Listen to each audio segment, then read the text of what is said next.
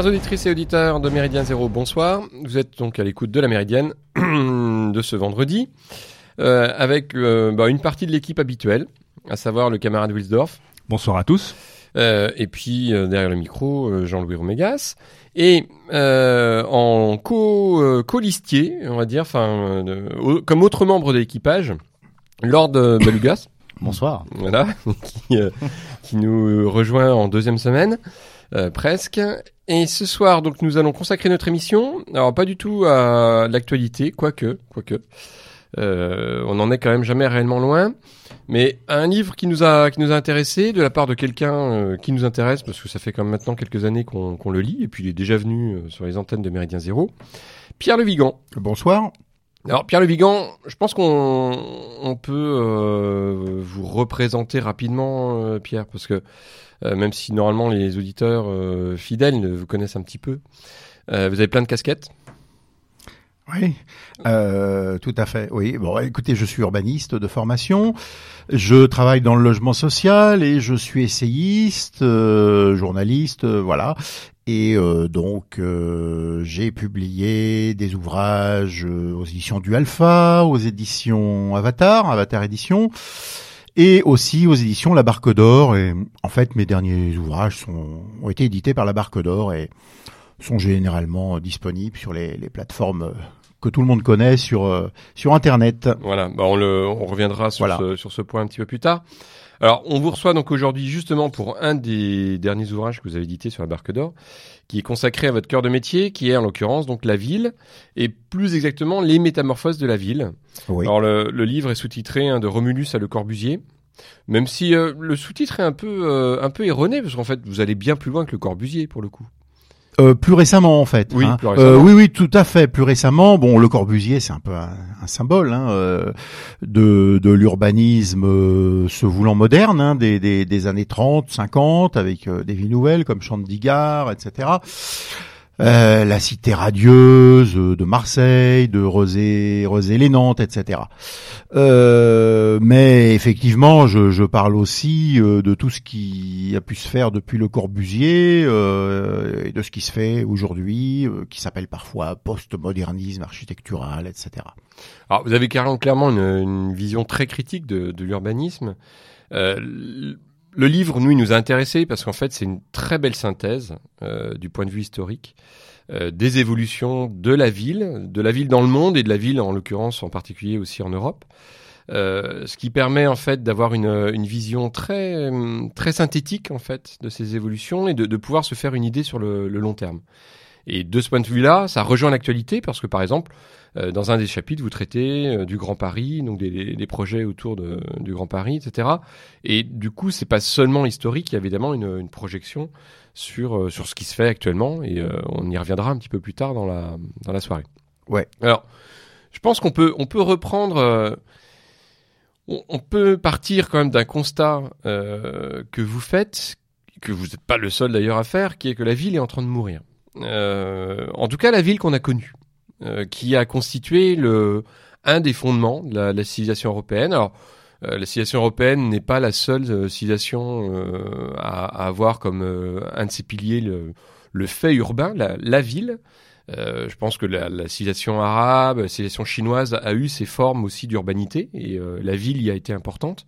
Mais c'est vrai que l'Europe avait quand même un, une tradition et une histoire urbaine particulière.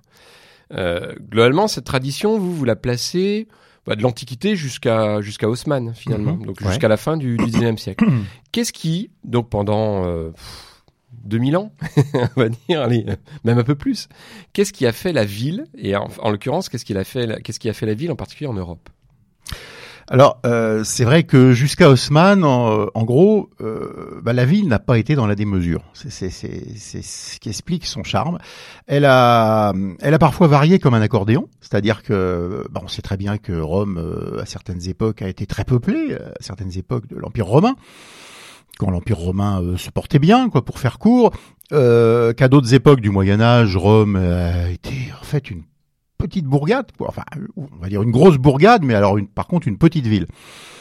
Et puis, euh, bah, effectivement, euh, avec euh, le, le capitalisme, euh, euh, la société industrielle, il y a, y a un développement des villes qui là justement n'a plus de mesure quoi.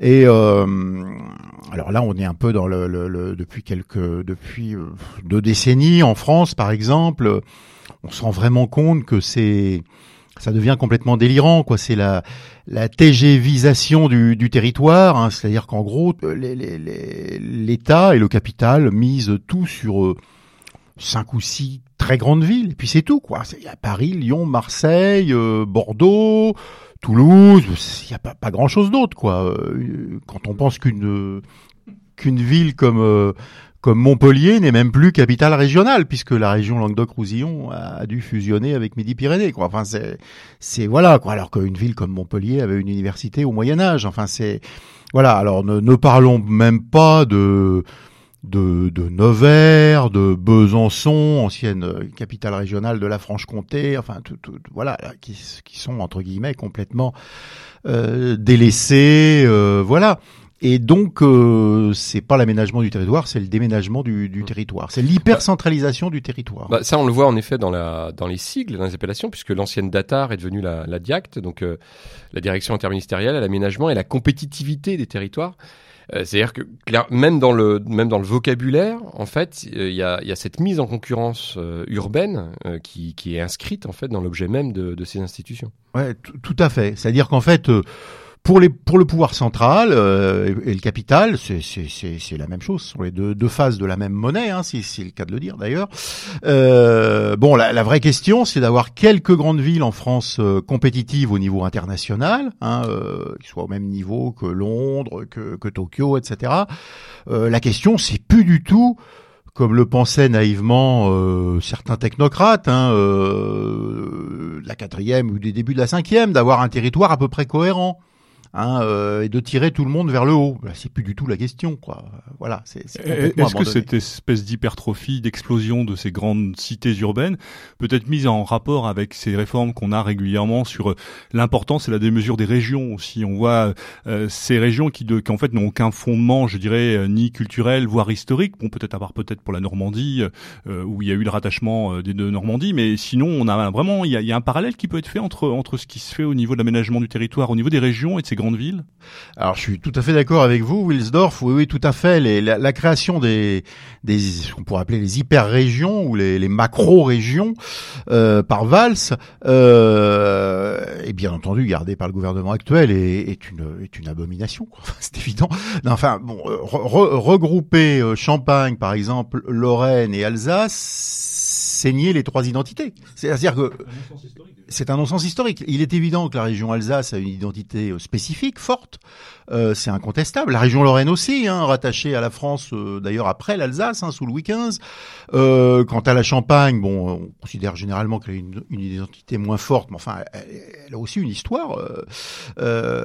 Et tout, ça est noyé dans une espèce de grand Est qui veut absolument rien dire, euh, sous prétexte d'avoir des grandes régions comme en Allemagne, ce qui est totalement faux, parce qu'en Allemagne, il y a aussi des très petites régions. Hambourg est une région, c'est tout petit, euh, Hambourg, c'est très peuplé, mais, mais la région de Hambourg, c'est Hambourg et la banlieue de Hambourg, donc c'est tout petit, c'est c'est plus petit que c'est pas plus grand qu'un département français, donc c'est euh, et même euh, d'autres régions d'Allemagne sont pas absolument énormes. La région Saxe euh, n'est pas très grande puisqu'en fait c'est la Saxe de 1815 qui est la moitié de, de la Saxe euh, de 1806, quoi, en gros.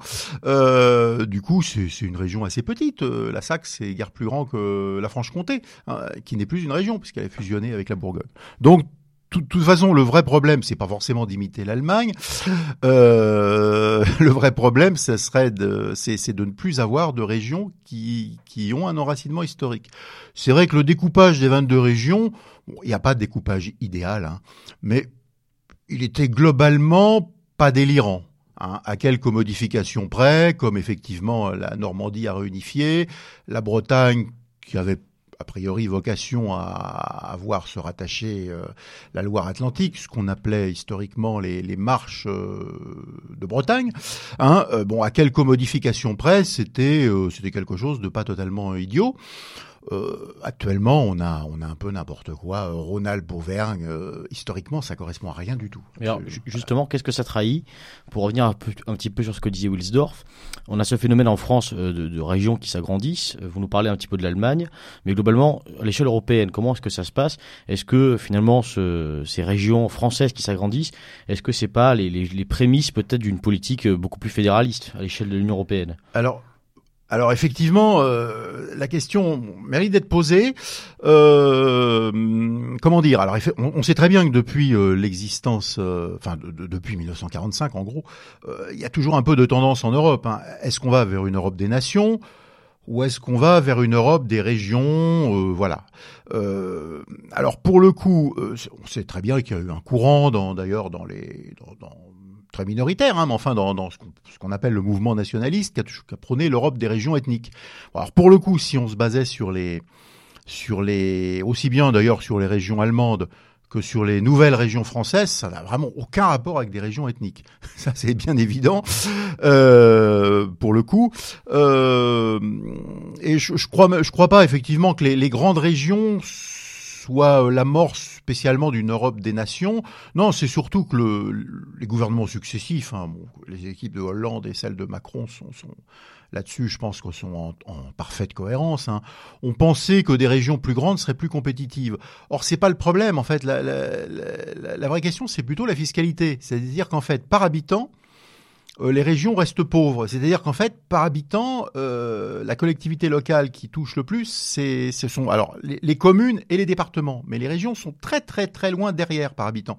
Donc, si vraiment on avait voulu rééquilibrer les choses dans le sens, dans un sens favorable aux régions, ce qui aurait certainement été une bonne chose, parce qu'effectivement, c'est une échelle un peu plus grande, un peu plus cohérente que les que les départements. Il eût fallu d'une part, effectivement, garder des régions qui aient un certain rapport avec l'histoire, donc, euh, bon, euh, en gros, améliorer le schéma des 22 régions, mais pas passer aux, je crois qu'il y en a 13, aux espèces de macro-régions complètement absurdes que nous avons aujourd'hui. Donc ça, c'est première chose, effectivement, garder des régions qui ont un sens pour les habitants. Je suis franc-comtois, je suis bourguignon, euh, et même à accentuer les éléments d'identité. Par exemple, Rhône-Alpes, ça veut rien dire. Rhône-Alpes, c'est le Lyonnais, le Dauphinois et la Savoie. Donc euh, voilà, euh, Nord-Pas-de-Calais, à, vrai dire, c'est Flandre, Hainaut, Artois. Donc euh, déjà, il aurait fallu réorienter les régions vers quelque chose d'un peu plus enraciné. Et puis par ailleurs, tout simplement faire évoluer la fiscalité en faisant basculer le gros de la fiscalité vers les régions, voire peut-être, c'est un autre débat, peut-être supprimer l'échelon des départements. Voilà. Par contre, dans la situation actuelle, c'est certain que supprimer les départements serait euh, assez catastrophique parce que pour le coup, les régions étant trop grandes et euh, n'ayant plus aucun rapport avec une quelconque identité, on est obligé de constater, même si on n'est pas un départementaliste forcené, que à tout prendre, euh, les éléments contiennent plus d'éléments d'identité que les espèces d'absurdes régions qui ont été créées il y a quelques années. Donc effectivement, là-dessus, maintenant, on, on peut plus supprimer les départements. Euh, ça, ça, serait devenu assez catastrophique, sans compter que les régions ont un mode d'élection qui est quand même la proportionnelle régionale. Du coup, il n'y a plus aucun enracinement territorial des élus. Hmm. C'est quand même un peu problématique. D'accord. Euh, on va revenir sur la ville. Sur la ville, voilà. Vous bien. voilà. Non, mais c'est très bien. Mais le cadre de la ville, effectivement, ce sont les régions, les provinces, les départements. D'accord. Donc la ville, euh, la ville traditionnelle, donc c'est la mesure, c'est le, c'est la diversité sociale aussi. Tout à fait. Diversité sociale et, et fonctionnelle, on va dire, puisque finalement. Absolument.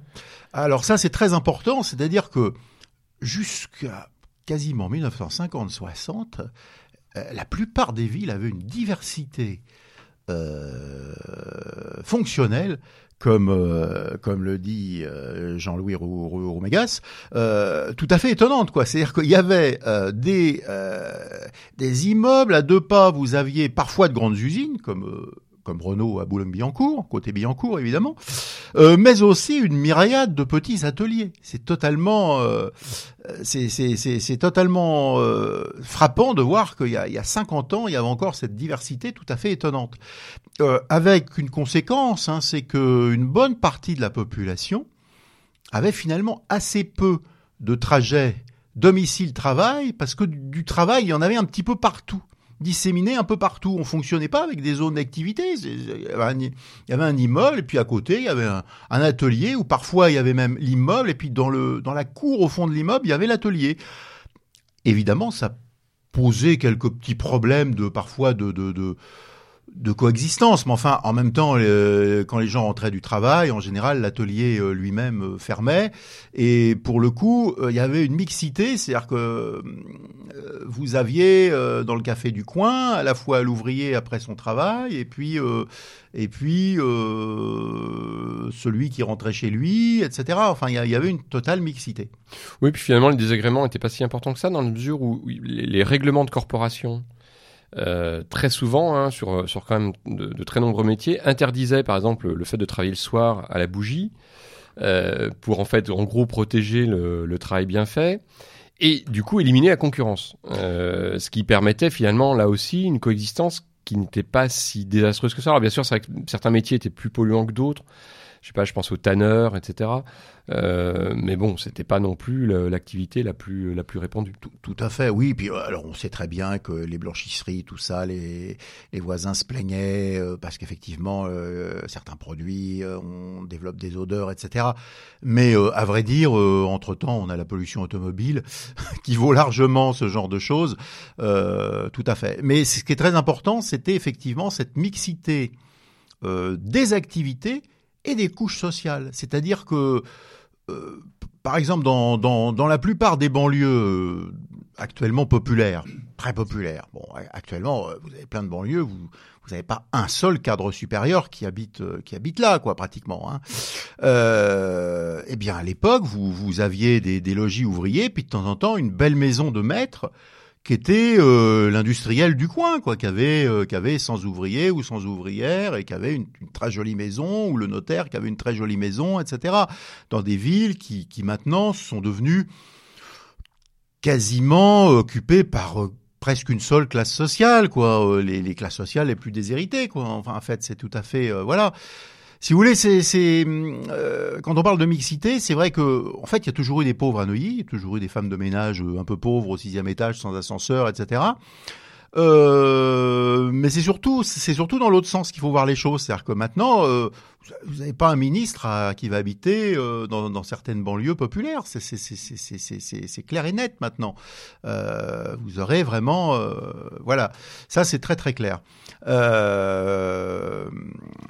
Et ça, c'est quelque chose de, de, de, très français ou c'est quelque chose qu'on retrouve dans d'autres pays européens ou qui existait déjà du temps de l'Antiquité ou c'est quelque chose qui a perduré ou c'est quelque chose qui est spécifique à, à la société française de, du milieu du XXe siècle? Parce que vous parliez, on parlait de corporations, de choses comme ça, parce que sur Paris, euh, moi j'ai connu pour mon métier euh, jusque euh, ouais, au milieu des années 90, euh, notamment à Paris dans le 11e, du côté de Bastille, il y avait tout un, tout un, tout un réseau de gens qui faisaient du traitement, traitement de surface. On avait tout un coin où on faisait du chrome, des choses comme ça. Bon, tous ces gens-là ont disparu parce que bah, parce que c'était devenu des métiers trop polluants et que euh, il a fallu à, à coup de normes et de réglementations, ces gens-là se sont retrouvés chassés ou sont des activités qui ont tout simplement disparu. Euh, tous ces artisans-là ont disparu.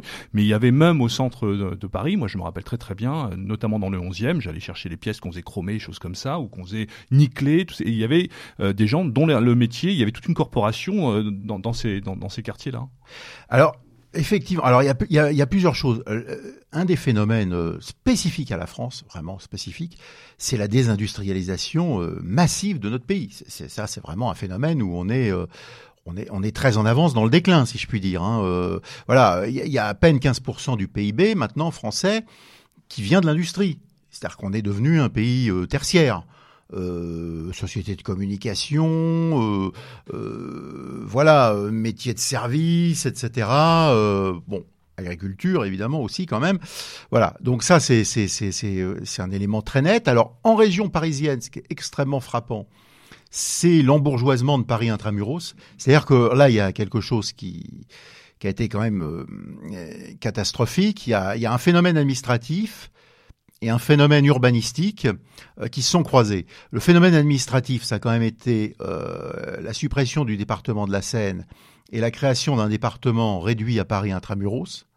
C'est-à-dire que là, ça a finalement favorisé ça. Je pense que ça n'a pas été, c'est pas pas à proprement parler, c'est pas un complot, faut pas le voir, je pense, comme un complot, faut le voir comme euh, une, absence de, projection dans le temps sur les conséquences que ça allait avoir. Bon, la conséquence, ça a été un égoïsme total de Paris intramuros. Voilà. D'ailleurs, on le voit très bien sur des choses, ne serait-ce que comme la piétonisation d'une partie de Paris, euh, qui a comme corollaire l'augmentation de la pollution en banlieue sur la 86. Ça a été prouvé par des études, etc. Donc ça c'est très clair. Euh, évidemment, ça s'est accompagné d'une hausse énorme des prix de l'immobilier à Paris intramuros, euh, euh, ce qui fait que bon les, prix à Paris intramuros sont par exemple trois quatre fois supérieurs à ceux que vous avez dans certaines villes populaires de l'Essonne comme euh, comme euh, Grigny par exemple. c'est vrai que je prends une ville particulièrement en difficulté. Enfin, il y, y, a des écarts de prix de 1 à 4 quoi qui sont quand même assez, assez rare dans d'autres capitales européennes. C'est-à-dire qu'à Berlin, il y a une certaine homogénéité. Vous avez certes des quartiers de Berlin plus populaires que d'autres, mais euh, il y a peu de quartiers, entre guillemets, total, totalement euh, en chute libre, si je puis dire. Il y a des quartiers qui sont nettement plus bourgeois. Mais enfin, il euh, n'y a, a, pas le différentiel qu'on connaît à Paris. Enfin, l'histoire de Berlin parle peut-être aussi en, en, sa défaveur par rapport à la situation parisienne, parce qu'on peut faire un parallèle avec Londres, où c'est exactement la même chose. Alors voilà, l'Angleterre de manière plus proche du modèle parisien. Ça, ouais. E-, exact. Alors effectivement, il y a, il y a alors le deuxième phénomène en plus de la, la création d'une ville euh, département hein, en 64-68 lors de la fameuse réforme de de, de, de Gaulle, hein, de création de des départements périphériques, Val-de-Marne, etc. Euh, éclatement de la Seine-et-Oise avec Yvelines, Essonne, euh, voilà. Il y a que la Seine-et-Marne hein, qui qui a qui est resté euh, sur le modèle sur le modèle ancien hein, qui date de 1790. Hein. et donc effectivement, le deuxième phénomène c'est lui, il est, il est physique. Euh, c'est quand même le périphérique.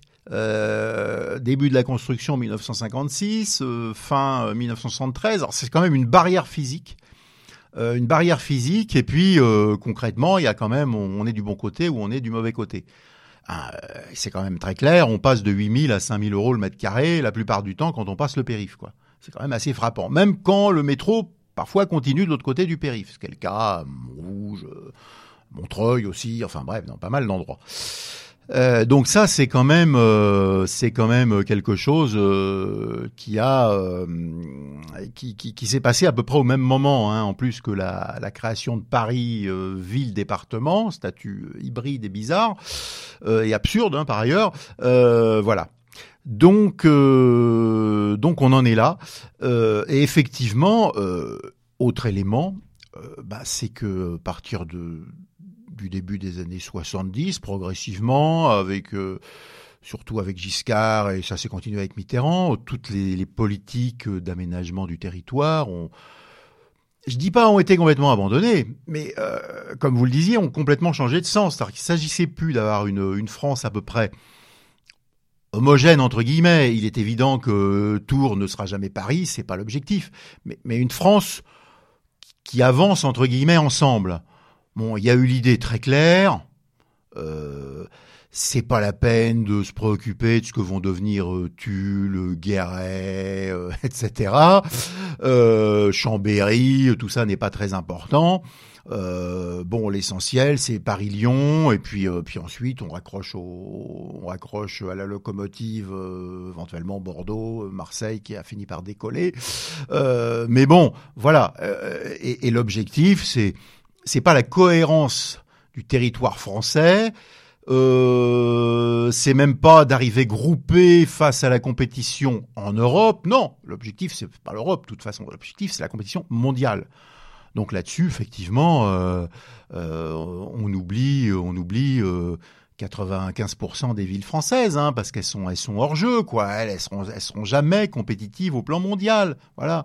Donc, euh, donc effectivement, euh, alors de temps en temps, pour faire joli, on décentralise un conseil des ministres euh, en Corse ou dans une petite ville de province. Enfin, ça, c'est purement de la, de, de c'est du coloriage, de, c'est du coloriage, c'est de l'affichage, quoi. Hein, c'est voilà, de la com.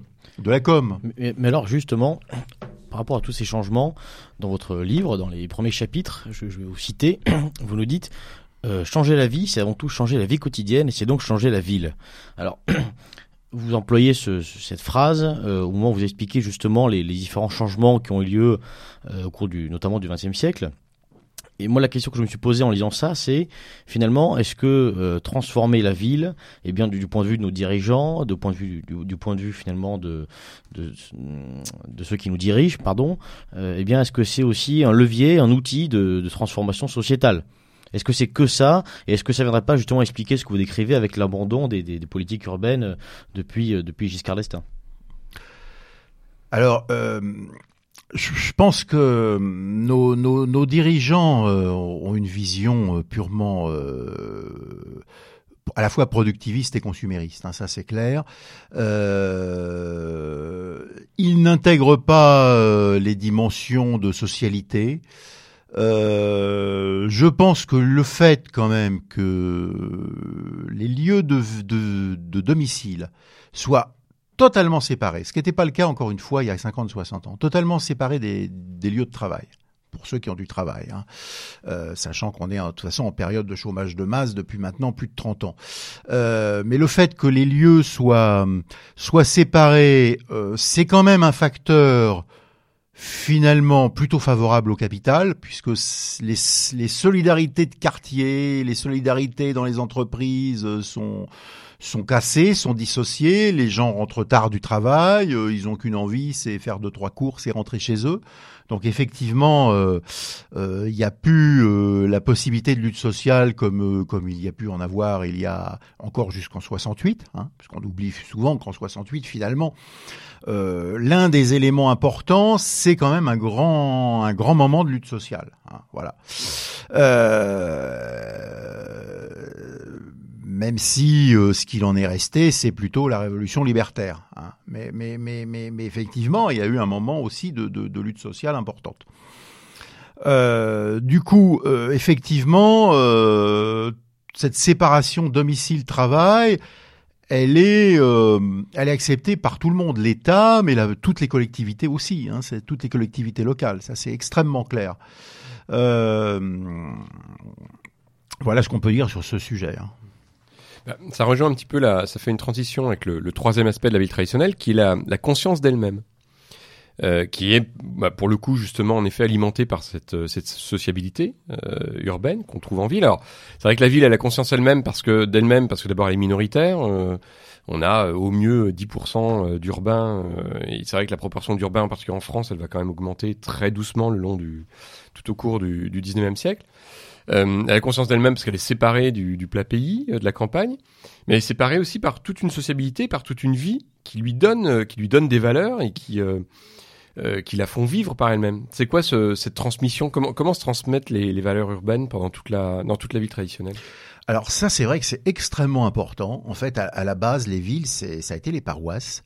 Et euh, l'identité locale, ça a longtemps été très très important. Vraiment, c'était euh, voilà, être de Juvisy, c'est pas la même chose qu'être de, de, de Savigny-sur-Orge, etc. Et alors tout ça, euh, en, même temps qu'il y a eu ce mouvement de, regroupement, euh, dilution des régions, euh, tout ça tend à disparaître. Il y a quelque chose qui a été assez frappant, dont, on a beaucoup parlé. Euh, le projet n'est pas abouti pour l'instant, il va peut-être aboutir, on ne sait pas trop. Enfin, c'est un projet assez sidérant quand même de fusion entre Boulogne-Billancourt et ici les Moulineaux.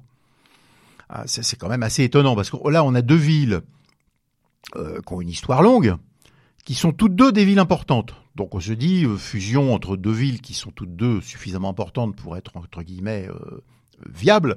Euh, voilà, Boulogne-Billancourt par ailleurs est déjà la fusion de Boulogne et de Billancourt. Hein, voilà. Et il suffit de regarder une carte pour voir que il y a tout simplement une identité géographique de Boulogne qui est quand même assez forte puisque c'est quasiment entouré de partout par la Seine et bordé au nord par le bois de Boulogne. Donc du coup, il euh, y a une identité géographique, il euh, n'y a pas photo, quoi. C'est un peu comme euh, Saint-Maur qui est presque entièrement entouré par la Marne. Hein, voilà. Et donc il est question de fusionner avec ici les Moulineaux, qui a aussi une longue histoire d'ailleurs. Du coup, ça correspond uniquement à une course au gigantisme. Hein, c'est en fait c'est l'obésité urbaine. C'est vraiment l'obésité urbaine. Autre chose qui complète cette dérive, c'est les intercommunalités qui, deviennent des choses totalement délirantes. Alors, euh, par exemple, Boulogne, euh, justement, ici les Moulineaux et d'autres communes constituent une espèce de monstre urbain qui s'appelle GPSO, Grand Paris Seine-Ouest. Euh, et dans le cadre des, des, nouveaux découpages territoriaux, il y a un énorme territoire qui a été créé, qui doit s'appeler T quelque chose, T12 ou T, je ne sais plus le nom. Euh, alors on est en plus dans des sigles, vous voyez, T9, T12, enfin voilà, euh, on n'est plus de Juvisy, on est de T9, ou, vous voyez ce que je veux dire. Bon, et qui part d'Ivry, qui longera la Seine euh, jusqu'au sud du Val-de-Marne, hein, donc Villeneuve-le-Roi, Villeneuve-Saint-Georges, et qui débordera sur l'Essonne.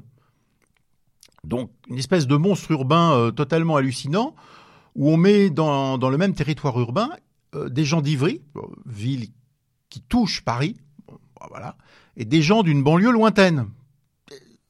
Des gens qui n'ont pas le même rapport à la ville. C'est deux choses totalement différentes, pas du tout la même histoire, qui sont même pas dans le même département. Euh, alors que en plus, on nous parle au même moment euh, de fusionner les départements de la petite couronne et donc euh, Hauts-de-Seine, Seine-Saint-Denis et Val-de-Marne et, Paris pour faire une sorte de Grand Paris. Mais alors curieusement, on, a en même temps ce territoire qui, qui serait à cheval entre le Grand Paris et un département dont il n'est pas pour l'instant question de, dont la suppression n'est pas pour l'instant à l'ordre du jour, qui, qui, qui est, euh, qui est l'Essonne. Donc, euh, alors on se rend vraiment compte que tout cela n'est absolument pas pensé, que finalement le seul critère c'est de faire grand. Enfin, c'est une espèce de, de, course totalement hallucinante et incohérente, une surenchère dans, dans l'obésité, vraiment dans l'obésité. Euh, en fait, les seuls, euh, comment dire, les, les, regroupements intercommunaux qui peuvent avoir du sens, euh, ne, devrait, euh, être, devrait être limité à des cas relativement restreints.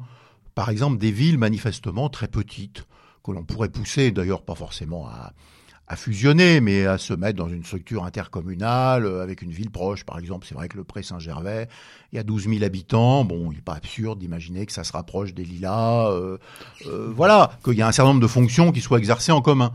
Mais c'est ce euh, qu'on retrouve beaucoup actuellement en province, autour de petits villages qui se regroupent les uns les autres. Voilà, mais alors c'est pareil, c'est parfois fait n'importe comment en province, euh, en fonction parfois de critères, alors soit bêtement technocratiques, soit bêtement politiciens. Alors vous avez parfois, euh, on, on, lit les choses, hein, des, des, communes qui se retrouvent rattachées à, à d'autres avec lesquelles elles n'ont pas de lien réel, alors que la commune d'à côté, qui est celle où tous les habitants vont faire leurs courses, par exemple, ou qui est la, commune la plus pratique pour aller à la pharmacie ou pour aller euh, voir euh, votre dentiste ou pour aller chez votre coiffeur, euh, et dans une autre intercommunalité. Tout, tout, ça pour des raisons politiciennes. Oui, c'est ça. C'est en gros, c'est des petites féodalités. Alors voilà, des petites féodalités qui, qui, alors là, pour le coup, qui, qui font que à la fois il y a moins de démocratie. Mmh. Et euh, ce n'est même pas plus cohérent puisque ça correspond pas à un bassin de vie ou à un bassin d'emploi, au contraire. Donc c'est totalement aberrant. Euh, je prends un autre exemple, euh, très politicien d'ailleurs là aussi. Euh, avant la création du territoire là, euh, qui doit s'appeler le T12, qui va d'Ivry à Juvisy, d'Ivry au fin fond de l'Essonne, il y avait une intercommunalité qui regroupait Ivry, Vitry, Choisy, relativement cohérent. Bon, il se trouve aussi que c'est pas par hasard, ce sont des mairies euh, PCF dans tous ces cas de figure, mais pour le coup, ça longe la Seine et il faut reconnaître que c'était pas stupide. Euh, voilà. Euh, mais par contre, Valenton a été raccroché à, cette intercommunalité, et là aussi pour des raisons purement politiques, parce que sauf erreur de ma part, c'est à vérifier, mais Valenton a encore une municipalité PCF. Or, quand on connaît un peu la région, le Val-de-Marne, il est évident que Valenton fait à tout point de vue fait partie du, bassin de vie et du bassin d'emploi de Créteil. C'est, voilà, c'est comme ça. Euh, donc c'est, c'est absurde parce que toute personne qui a un peu de culture historique et géographique dirait, euh, et, de culture économique sur le Val-de-Marne, dirait non, Valenton, le rapprochement, la coopération, c'est évident. C'est avec Créteil, et, et, de même que Bonneuil se rapproche de Créteil. Voilà, il y a des logiques qui sont évidentes quand on connaît les choses, euh, mais ce sont des logiques politiciennes qui, qui, qui, qui l'emportent.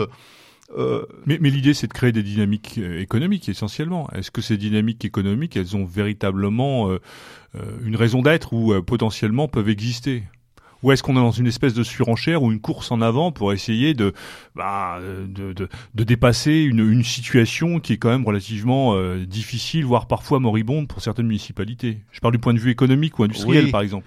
Oui, oui. Euh, bah, en fait, la, la, vraie dynamique économique positive qui pourrait exister, à mon avis, ça serait la relocalisation. Je pense que, bon, d'une manière générale, euh, le problème des villes, c'est qu'au lieu de se diluer euh, comme elles le font depuis maintenant 200 ans, euh, il faudrait les, regrouper sur elles-mêmes et créer des zones de, protection totale de l'urbanisation. C'est ça l'un des enjeux absolument essentiel, c'est-à-dire de mettre des, stops de manière absolument radicale à l'urbanisation, de, de, de, de, préserver euh, les choses.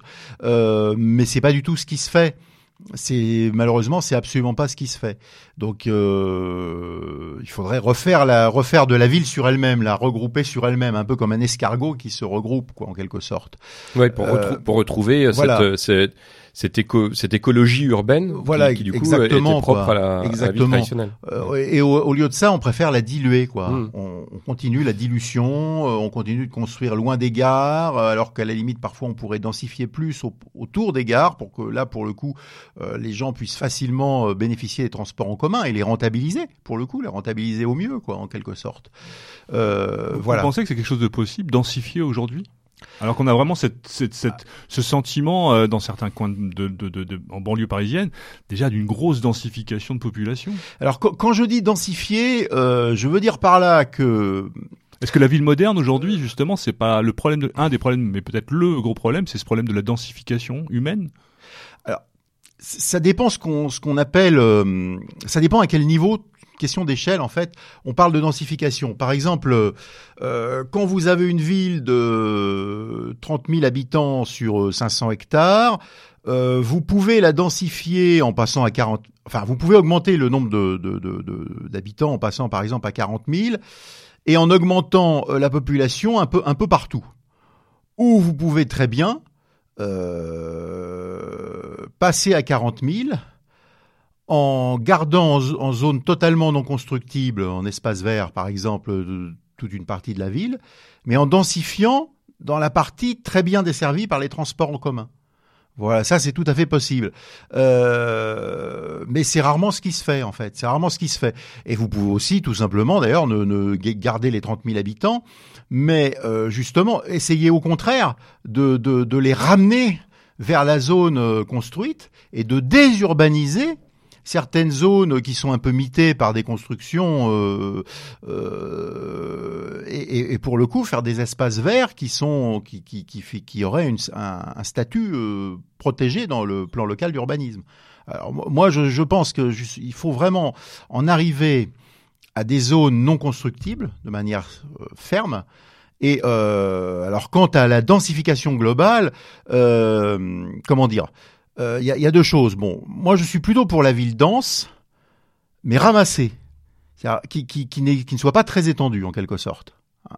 Euh, alors, ce qui veut dire concrètement au niveau de la France, euh, par exemple, les villes de moins de 50 000 habitants, il y a une marge de progression, c'est-à-dire qu'elles pourraient avoir plus d'habitants, mais à condition que ce soit plus en, se, en construisant euh, plus densément dans les zones déjà urbanisées et, non pas en prenant sur la campagne.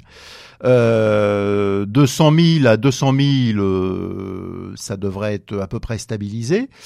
Euh, et au-delà d'un million d'habitants, euh, la, logique de, devrait être de bloquer tout accroissement de population. Et, et, par la même et de la même façon, tout accroissement de population et toute emprise urbaine nouvelle dans les périphéries. Hein, voilà. Donc priorité en fait aux villes petites et moyennes. Pour garder une dimension humaine en fait. Pour garder une dimension humaine. Euh, en fait, au-delà de 500 000 habitants, une ville a, a, très vite tendance à devenir une pathologie urbaine, un cancer urbain. Regardez euh, Édimbourg, qui est une très jolie ville, euh, 500 000 habitants. C'est très raisonnable, 500 000 habitants. C'est à la fois une très grande ville, une ville d'histoire, capitale de l'Écosse, mais c'est pas délirant. Euh, voilà, Clermont-Ferrand, 400 000 habitants, euh, on, on, est dans une ville euh, à dimension humaine. On pourrait d'ailleurs euh, penser que la, ville pourrait être plus ramassée sur elle-même.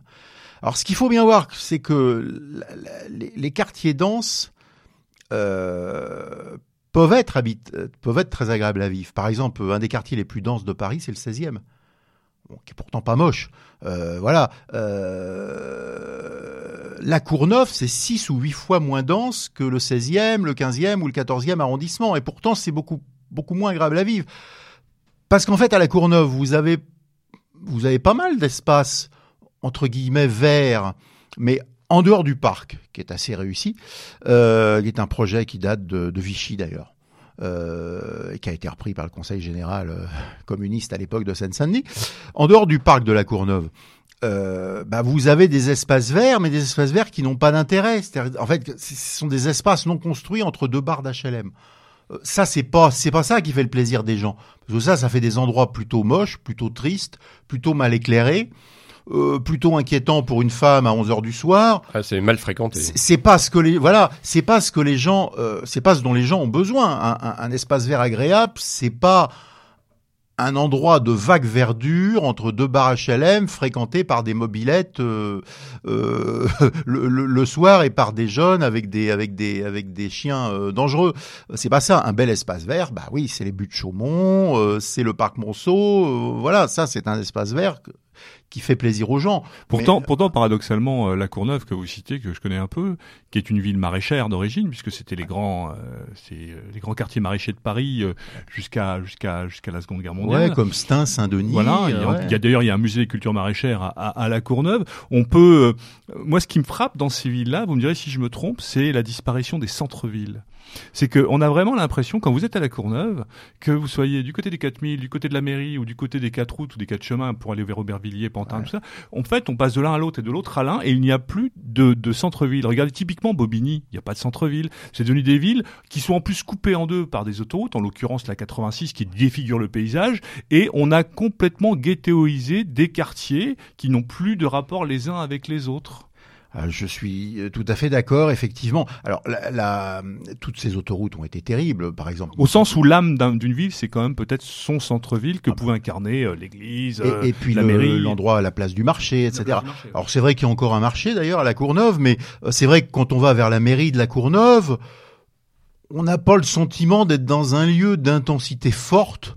Euh, plus forte que, que d'autres quartiers, quoi, quasiment. Hein. C'est, c'est un petit peu plus vivable que euh, que les bars des 4000, c'est vrai, mais euh, mais bon, c'est c'est il y a y a plus de vraie centralité.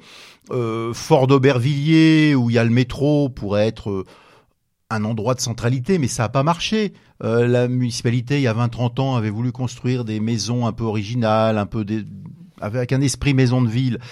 Le, problème qui s'est passé, c'est que c'est qu'entre temps la population a changé. La population s'est terriblement paupérisée.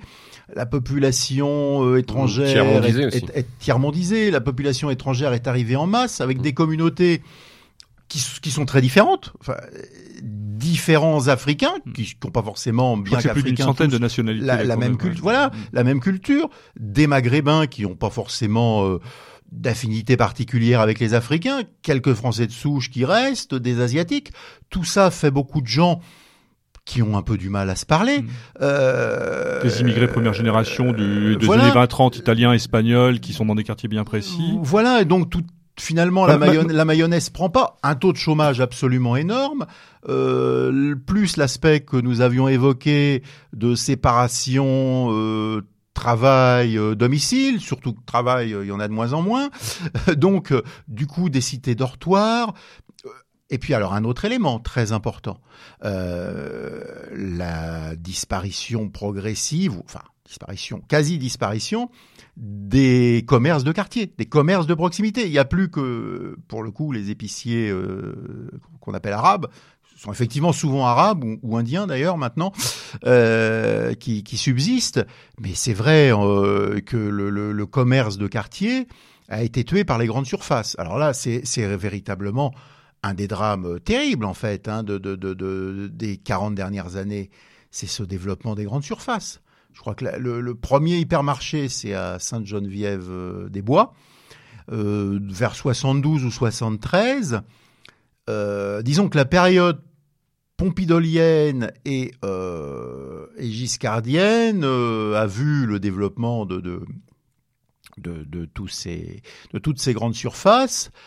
Et, euh, et d'ailleurs, les gens euh, se disant socialistes, euh, qui sont arrivés au pouvoir avec Mitterrand, ont, été d'ailleurs, c'est intéressant de voir à, quel point ils ont été parfaitement incapables de, de, voir que qu'ils étaient en train de, de, de de contribuer à une fracture dans la société française en, en, liquidant une partie des classes moyennes euh, au profit finalement de grands groupes financiers euh, qui, qui, gèrent les, les, grandes surfaces. Enfin, je pense que ça, soit euh, ils l'ont pas vu, soit ils ont ils n'ont pas compris que c'était un problème, euh, ou ils s'en sont parfaitement accommodés. Euh, enfin, ce qui prouve à quel point les gens qui se sont dit socialiste n'avait pas grand rapport avec euh, la, la dimension sociale qui était censée les caractériser. Vraie, la vraie dimension sociale qui, voilà qu'on aurait pu attendre d'eux. Parce que finalement, dans ce que vous décrivez, euh, le problème c'est pas tellement au-delà de l'arrivée des grandes surfaces, c'est la disparition d'un espèce de tissu social, d'un espèce de lien social au sein des quartiers. Et alors du coup, euh, si on se place du point de vue eh ben, qui, qui, qui est le nôtre, qui pourrait être peut-être celui de notre large famille de pensée. Est-ce que, selon vous, est-ce qu'il y, a un moyen, une manière peut-être de, reconquérir des espaces? Alors bon, nous, sommes parisiens, alors je, vais agir en ombrelliste en pensant par exemple à des quartiers comme le 15e ou le 16e arrondissement qui sont du coup très denses.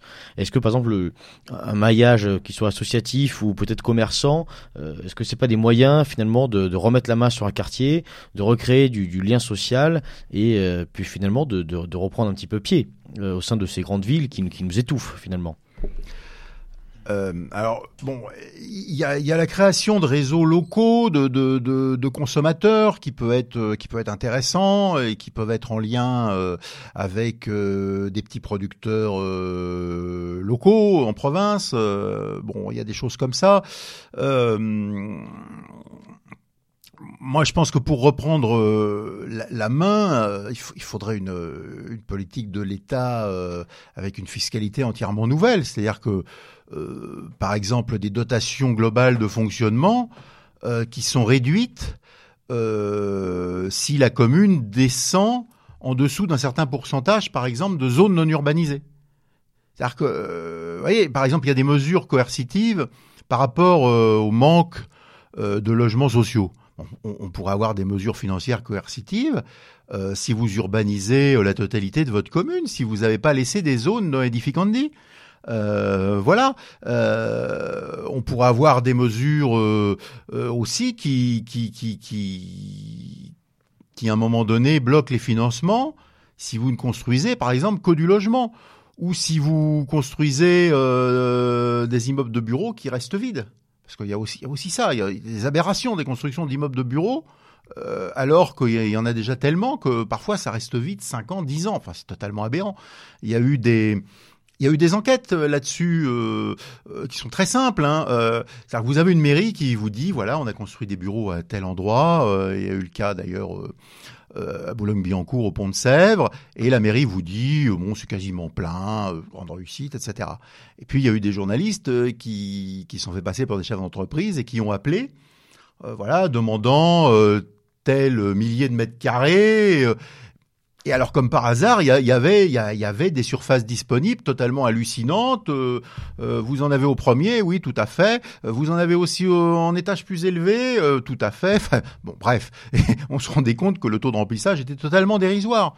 Donc, du coup, bah, qu'est-ce qu'on a fait en fait? On a donné des chantiers à des gros groupes du bâtiment pour construire des, des, des, des bâtiments qui, qui n'ont en fait pas d'utilité. Donc, c'est de l'urbanisation gâchis l'urbanisation gâchis. Voilà. Alors, je dirais même, on pourrait pousser plus loin le raisonnement en disant qu'un certain nombre d'activités sont parfaitement parasitaires, c'est-à-dire qu'une bonne partie des activités bancaires euh, n'ont pas lieu d'être, quoi. Il hein, faudrait définanciariser la France, consisterait à ce qu'il y ait de moins en moins de gens qui travaillent dans la finance une activité essentiellement parasitaire. Mais même du point de vue des, paysages, on entend, euh, a entendu récemment parler, en tout cas sur le plan national, de, ce maire euh, d'une commune, je crois sur l'île d'Oléron, qui refuse depuis euh, 4 ou 5 ans euh, l'arrivée d'un McDo. Euh, ce maire a été condamné par le Conseil d'État euh, à payer une astreinte. Alors, je ne vais pas dire de bêtises, je crois que c'est autour de 300 euros par mois ou par jour à McDo euh, pour pour ce refus. Et finalement, le, le, le McDo, euh, d'un point de vue urbaniste, peut-être que c'est c'est un, un, témoin, parce qu'aujourd'hui, où, où qu'on soit en France, qu'on soit dans le Pays Basque ou, ou dans l'Artois, euh, le premier panneau qu'on voit après celui de la mairie, c'est celui, celui qui indique le, le, McDo. Et donc finalement, cette politique euh, que, que, vous décrivez, cette politique publique qui consiste un petit peu à finalement aseptiser les villes, à les normer. Euh, on la retrouve aussi, elle a aussi un impact euh, sur le sur l'identité visuelle. Et euh, un point, une question que je voulais vous poser, c'était justement, eh bien, comment est-ce qu'on peut faire pour, pour se sortir de cette morosité, puisque finalement, où qu'on soit, on, a, on a l'impression d'être au même endroit. Comment faire pour se finalement se réenraciner, alors même qu'on habite, euh, enfin je crois que beaucoup d'auditeurs euh, habitent, euh, voilà, dans, des grandes villes. Alors nous on est à Paris, mais ça peut être Lyon, Bordeaux, Marseille. Comment faire pour se réenraciner et quand bien même quand on est à la campagne, comment faire pour ne pas devenir, eh bien, ce, ce, ce, ce néo-rural complètement immonde finalement qui vit comme un, comme un citadin. Est-ce est qu'il y a une solution euh, du point de vue qui est le vôtre, celui de l'urbaniste? Est-ce qu'à l'échelle locale, on peut éventuellement envisager, voilà, euh, dans, dans, un village, euh, est-ce qu'il y a des moyens légaux, par exemple, de résister à l'arrivée d'une grande surface, d'un McDo?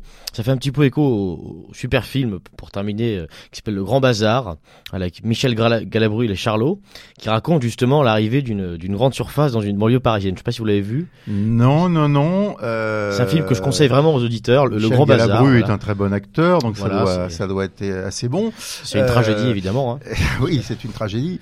Euh, alors, ce qui est terrible, c'est que hum, la plupart des mairies, alors là, toutes couleurs politiques confondues, euh, la plupart des municipalités ont parsemé leur périphérie de, de grandes surfaces euh, à des degrés euh, souvent totalement délirants. Et après, enfin maintenant, s'étonnent euh, de la dévitalisation du centre-ville. Bah, bien évident. Alors, qui dit grande surface dit civilisation de la voiture aussi, euh, et puis dit euh, gâchis de consommation, bien bien entendu. Hein. Euh, donc, euh, bah, du coup, là aussi, c'est un peu une question de fiscalité, hein, c'est-à-dire, euh, à un moment donné, euh, la, la, la, fiscalité ne, ne, sanctionne pas suffisamment la viabilisation superflue de, de, terrain. Par exemple, grande surface, ça veut dire aussi d'énormes parkings euh, de plein pied, parce le terrain agricole coûte pas cher. Euh, tout ça est un gâchis épouvantable. Donc là encore, la, la fiscalité est pas adaptée, quoi. Et à l'inverse, effectivement, euh, une bonne politique fiscale devrait quasiment euh, exonérer d'impôts euh, les commerces de proximité. Parce que eux, pour le coup, euh, bah, ils ont, euh, on peut y aller à pied. ils sont souvent ouverts en plus très tard. Il y a, alors là, il y a une rentabilisation maximum du, du, du terrain. Et effectivement, euh, pour le coup, euh, ça devrait, euh, on devrait les aider au mieux, quoi. Alors c'est le cas, c'est le cas des échelles locales. Il y a de plus en plus de mairies. D'ailleurs, souvent à gauche, le, le, maire que je Doléron, qui donc lui c'est un maire écolo, hein, ouais. qui font des, des, des, dons de locaux, qui font des, des bails à ouais. des prix vraiment rabais. Oui, tout à fait. pour des, pour des, voilà, pour des commerçants en centre-ville. Oui, donc, pour il y a coup, une volonté qui, qui, apparaît quand même du, du, côté, mais en revanche, ça reste très local. Il n'y a rien de national. Voilà, ça reste très local. C'est vrai que heureusement qu'il y a un certain nombre d'élus qui qui comprennent les choses euh, localement, mais c'est vrai que alors malheureusement, il y a une partie de la population qui est plus ou moins demandeur de, de supermarchés. Enfin, c'est, ça, c'est un problème de. Il y a quand même un problème de bataille culturelle à mener, d'imaginaire. Hein, c'est, aussi pour les, municipalités une manière de toucher des taxes, c'est d'avoir des impôts. Alors il y a aussi ça. Il y a, il y a, il y a, les ça. mairies hein. les plus riches sont celles où il y a les plus de, le, le plus de développement de centres commerciaux. Voilà, donc ça, ça joue hein, aussi. Hein, euh, et puis, euh, et puis effectivement, il euh, y, a, y, a, des gens pour y aller. Hein, faut bien, faut bien le dire. Euh, et puis, au plan, au plan national, les, les, grands groupes font quand même partie des, des, des, des grandes fortunes et des, des, gros, des gros groupes d'influence. Enfin bon, la famille Carrefour, Auchan, tout ça, c'est c'est le, le grand capital. Donc, euh, donc, euh, on a vraiment voilà. le sentiment d'une marche inéluctable, en fait, de quelque chose un peu, une forme de fatalité dans la ville, de voir toute cette espèce d'hypertrophie au travers de ces grandes zones commerciales. Parce qu'encore, on nous dirait, on va développer des zones d'activité, des zones industrielles, des choses comme ça, mais c'est vraiment pas le cas. Ou c'est à la marge. En fait, ce sont essentiellement des zones commerciales. Est-ce qu'il y a une espèce de fatalité à voir la ville se développer, non plus autour de ces centres-villes qui ont tendance à disparaître, on l'a évoqué notamment pour la Seine-Saint-Denis, mais autour de tous ces grands centres commerciaux? Bah, je vais compléter ta, oui, ta peu, question, ouais. euh, Wilsdorf pour euh, du coup pour revenir en gros cette dilution dont, dont tu parles, euh, elle a quand même une, une origine qui est cette euh, cette génération de d'urbanistes, euh, alors dont, dont le Corbusier constitue la la figure emblématique, voilà, tutélaire. Euh, des années 1920, euh, 1930.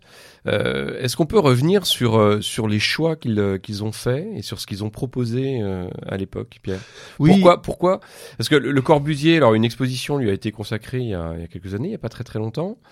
Euh, bon, ses œuvres intégrales sont disponibles sur Internet, hein, on, les, on les trouve assez facilement. Il y a eu une mini polémique quand on s'est aperçu que le Corbusier était pas fondamentalement antifasciste. Euh, mais c'est quand même un, c'est quand même un personnage particulier. Alors on lui en met beaucoup sur le dos, euh, mais en même temps, euh, il y, a, y, a, malgré tout de, de quoi. Oui, oui, oui. Alors, euh, bon, c'est vrai que finalement, il, a, il a assez peu construit.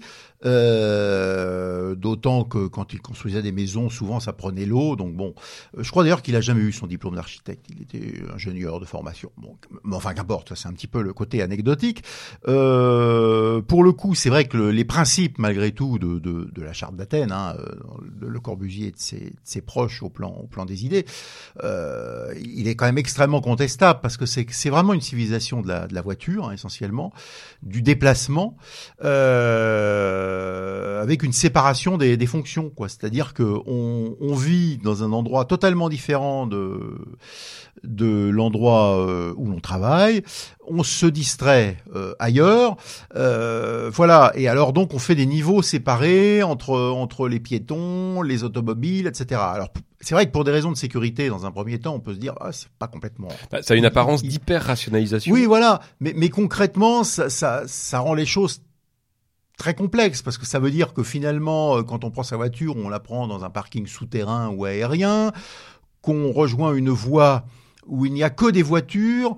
Euh, voilà quoi. Et donc vous avez finalement euh, une absence de, de mixité dans dans la dans, dans, dans la vie quotidienne. Ça veut dire que si vous êtes sur une voie où vous n'avez que des voitures, euh, ça veut dire que si vous êtes perdu déjà, pouvez pas ralentir et demander à un piéton euh, quelle est la bonne direction, puisque vous êtes tous embarqués.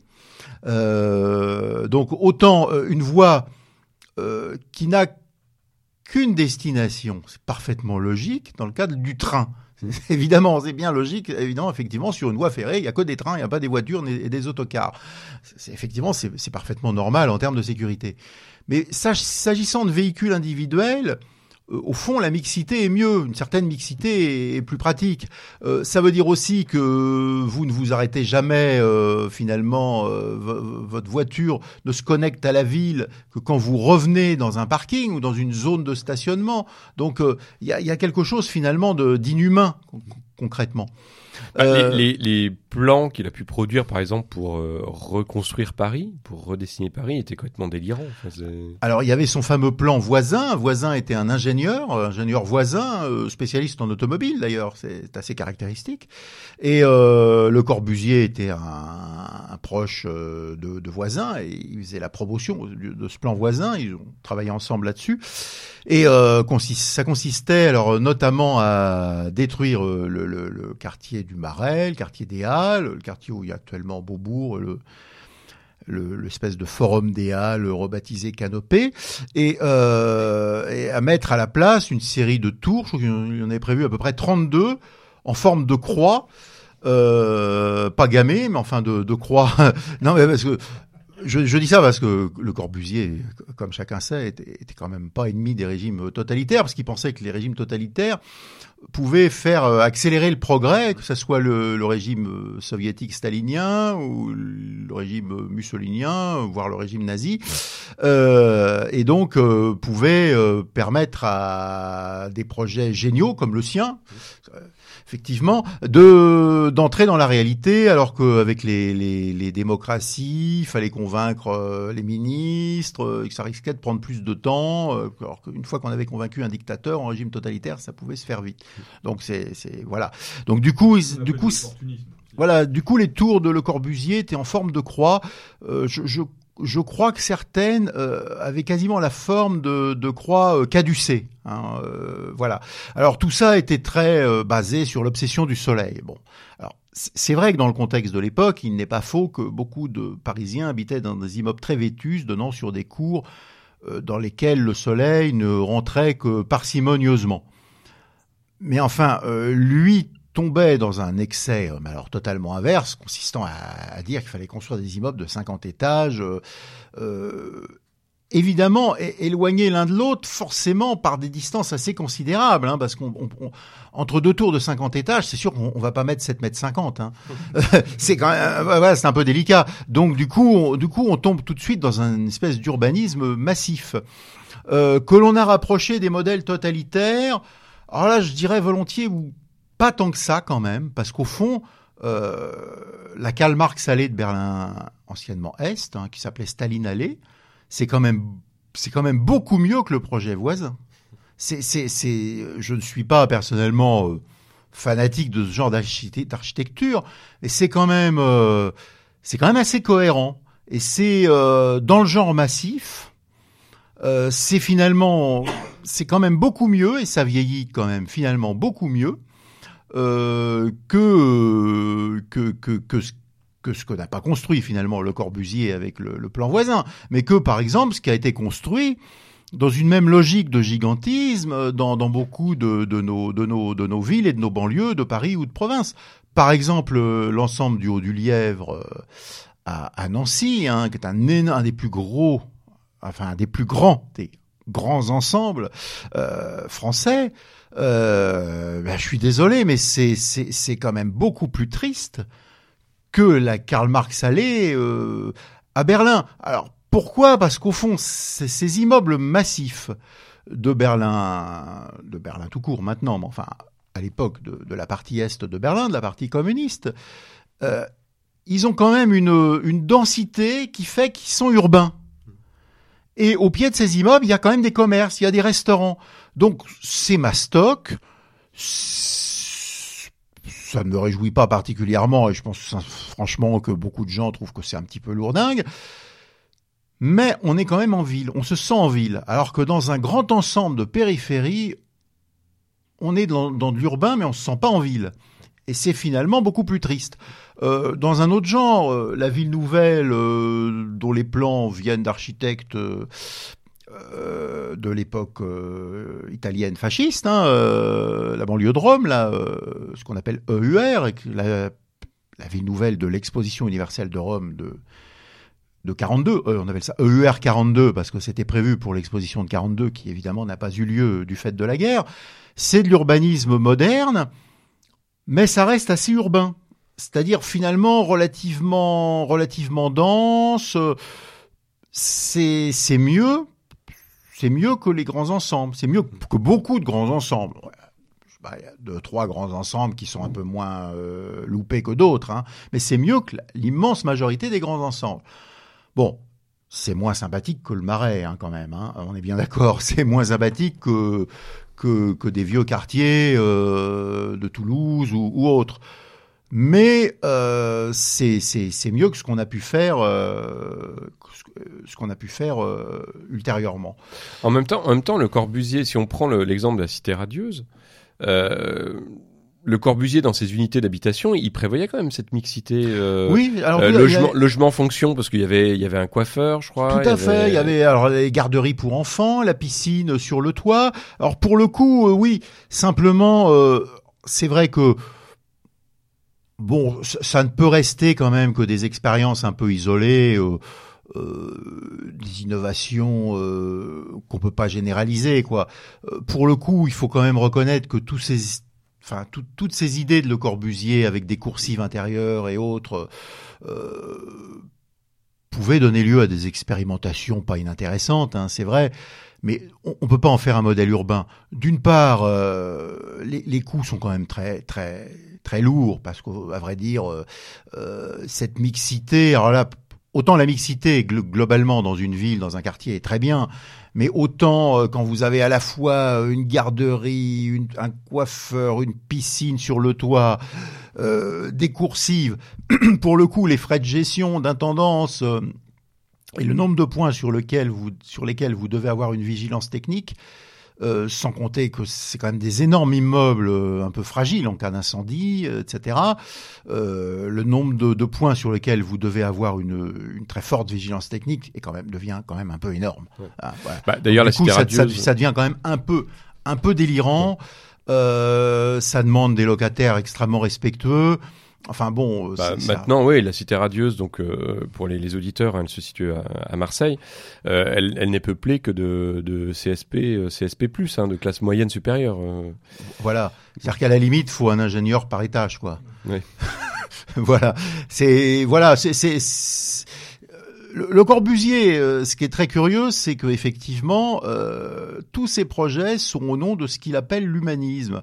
Mais c'est un, c'est un humanisme qui, qui, qui, qui, est, qui est en fait, euh, alors déjà qui est le même pour tous, qui ne tient pas compte des différences culturelles, c'est-à-dire qu'il ne tient pas compte du, de ce que la culture, par exemple, d'un hindou. Oui, le grand même. C'est pas la même que, voilà, exactement. C'est pas la même que la culture d'un, d'un Européen de l'Ouest, qui n'est pas non plus tout à fait la même que d'un Européen du Sud, d'un Grec, par exemple, habitué à vivre dans, dans des maisons blanches, euh, ouvertes au soleil, etc. Enfin, euh, il tient absolument pas compte de ça. Euh, et puis, euh, choses qui font sourire. Par exemple, euh, quand on le voit dans sa petite maison qu'il avait au bord de la mer du côté de Saint-Tropez. Bon, il est mort vers 64 ou 68, le Corbusier. Bon, à l'époque, Saint-Tropez était très peu euh, urbanisé. Bon, c'est le, le Modulor. Sa maison est toute petite. C'est c'est basé un peu sur euh, sur les proportions de l'homme. Ça, je sais pas, elle doit faire 15 ou 20 mètres carrés. Bon, certes, mais évidemment, une petite, un petit cabanon sympathique de 15 ou 20 mètres carrés face à la baie de Saint-Tropez, qui n'était pas urbanisée dans les années 1950-55, euh, on prend tous. Il hein, n'y a pas de souci. Mais euh, si vous reportez ça pour dire que finalement le même volume de 15 mètres carrés euh, dans une tour de 25 étages à Grigny, euh, c'est très bien. Euh, là, ça marche pas. Parce que l'environnement est pas le même, quoi. Vous voyez ah bah les tropéziennes sont pas les mêmes. Non, ça Absolument. Qu'est-ce qui fait Est-ce qu'on peut dire que le XXe siècle a été véritablement l'éclosion ou l'explosion de toutes ces grandes écoles de d'architecture et quelles ont pu être dans le concret leur, leurs influences Je pense notamment au Bauhaus ou des choses comme ça où on a essayé de repenser la ville et on voit l'interprétation qui a pu en être faite après au travers des. Vous parliez d'éducature justement. On parle. Il y a il y a une architecture euh, socialiste soviétique. Euh, il y a une architecture euh, allemande aussi euh, qui est propre au, au, au Troisième Reich. Euh, on a parlé de l'Italie également. Qu'est-ce qui peut rester de ça et qu'est-ce qui a été un petit peu les dénominateurs ou la nécessité de partir sur cette euh, sur ces grandes idéologies et ce, et ce, besoin de repenser la ville et de euh, comment dirais-je redessiner euh, l'espace de vie? Alors, ce qui, ce qui est frappant, c'est qu'au fond, c'est avec les résultats qu'on connaît. Les, les, les, les architectes et les urbanistes engagés ont finalement eu peu de pouvoir, que ça soit du côté soviétique, euh, fasciste ou national-socialiste. Alors bon, le, le, le national-socialisme a duré très peu de temps, l'Union soviétique un petit peu plus, mais finalement, euh, ils ont eu assez peu de pouvoir parce que, à vrai dire, ce qui a été déterminant, c'est quand même, la, au fond, c'est la logique économique. C'est ça qui a été déterminant. Euh, parmi les architectes qui étaient euh, proches du régime fasciste italien, on sait très bien qu'il y en a un certain nombre qui étaient assez doués, euh, euh qui ont construit des villas euh, dont tout le monde s'accorde à, à, considérer que c'était quand même assez assez élégant, en reprenant certains thèmes de la Renaissance, etc. voilà. même les projets tours ou certaines tours construites en Union soviétique à l'époque stalinienne. Dans le genre, c'est c'est pas si mal. C'est c'est c'est un peu c'est un peu du gigantisme, hein, mais euh, c'est pas totalement dépourvu d'élégance, avec un côté souvent un petit peu quand même mastoc, bon, etc. Euh, mais euh, à vrai dire, tout ça, c'est pas grand chose dans le dans, dans la masse de la construction. Ça pèse, ça pèse même pas un pour cent. La vérité, c'est que la masse des constructions ont été faites selon des logiques économiques, c'est-à-dire que des, des, des, grandes usines, des, des HLM pour loger les travailleurs, euh, qui se ressemblent, euh, qui étaient construites dans, dans la France des années 30 ou dans l'Italie de Mussolini, à vrai dire, ils se ressemblaient un peu. Euh, il y a en Italie quelque chose qui est un peu comme le haut du Lièvre, mais encore plus long. C'est une barre HLM qui fait un kilomètre de long quelque chose de, de un kilomètre de long euh, et tout ça se, se, se, se ressemble et finalement euh, l'urbanisme, il n'est pas fait par euh, des urbanistes de droite, de gauche, socialistes ou libéraux et autres. Il, il est avant tout fait par des, des, promoteurs euh, qui veulent euh, euh, répondre à un besoin économique. C'est-à-dire soit loger les ouvriers, parce qu'il y a une usine de 15 000 ouvriers, puis il faut les loger pas trop loin parce que le car va passer le matin. Voilà, c'est comme ça qu'on raisonnait dans les années 50. Bon, un peu plus tard, c'était plus le car qui passait, parce que les ouvriers, ils avaient pu s'acheter une petite voiture, et puis c'était bon pour le marché. Enfin, c'est ce qu'on a appelé le Fordisme, hein, bien entendu. Et du coup, euh, bah, tout simplement, euh, la cité HLM, fallait qu'elle soit pas trop loin de la bretelle d'autoroute pour qu'ils aillent rejoindre euh, l'usine et qu'ils soient pas en retard. Et puis un grand parking à l'entrée de l'usine, et puis voilà. Et, puis les centres commerciaux, c'est pareil, quoi. Euh, tous aussi moches les uns que les autres, mais pas cher à construire et vite rentabilisés. Enfin, voilà. Oui, c'est le, le principe des grands ensembles, c'est construire massivement pour réduire les coûts de construction. Euh, et du coup, en effet, atteindre une, un volume, une masse critique, un volume critique en fait de, de logements qui, qui rendent l'opération immobilière rentable. Voilà, tout, tout ouais. à fait. Et alors ça, c'est la grande différence entre la reconstruction poussive des années 50 et alors je parle de la France, hein, du cas français, et euh, celle qui s'accélère à partir de la Cinquième République. Alors là, vraiment, ça s'accélère et euh, le oui, volume... c'est le gaullisme qui. Voilà. Est, enfin, alors là, le volume de la construction est multiplié pratiquement par 10 euh, en volume annuel, hein, le nombre de logements construits. Et, euh, et pour le coup, euh, ça va aussi avec des, des constructions de plus en plus massives. C'est-à-dire qu'au lieu de construire des petits programmes de 300 logements, ça devient euh, tout de suite des... Allez hop, 3000 d'un coup. Mmh. Et puis effectivement, 3000 plus 3000, on monte vite à un nombre de logements absolument énorme. Et du coup, euh, d'ailleurs, ça se voit qu'en en banlieue parisienne, l'architecture des années 50 est quand même plutôt plutôt moche. Mais parfois, par le simple fait que le volume n'est pas énorme, on se dit bon, ça va quand même à peu près. C'est-à-dire que au fond, l'immeuble, il fait pas un kilomètre de long, il fait parfois euh, 150 mètres, pas grand maximum, voilà. Parfois, souvent, il y a 4-5 étages, bon, pas plus.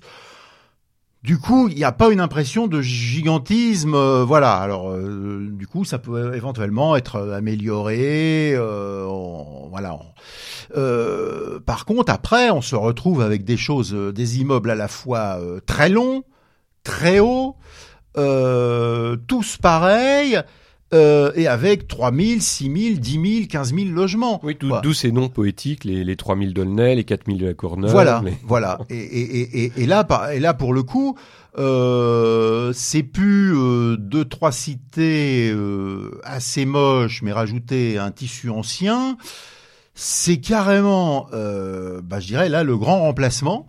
C'est-à-dire que pour le coup, il euh, y a carrément une ville nouvelle, totalement horrible, et en fait qui n'est pas vraiment une ville, mais qui est un endroit où des gens vivent, mais qui n'a plus rien d'une ville, euh, qui prend la place d'une du, du, ville ancienne qui, qui, qui, qui, devient purement anecdotique, hein, dans laquelle il reste euh, en général une petite église. Et encore à Bobigny ils ont ils avaient des, ils ont détruit l'église ils ont construit une église moderne qui est, ouais mais il en reste une hein, il en reste une que les que les, les gamins à Bobigny appellent l'église Karl Marx.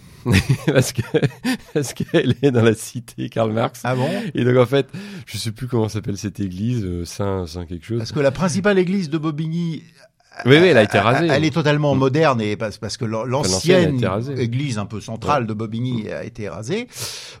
Euh, ouais, la cité Karl Marx est, euh, et quand on part vers euh, vers la Courneuve, si je ne m'abuse. Ouais, voilà, c'est ça. Et donc il y a une petite église là, et donc les, les gamins l'appellent l'église Karl Marx. D'accord.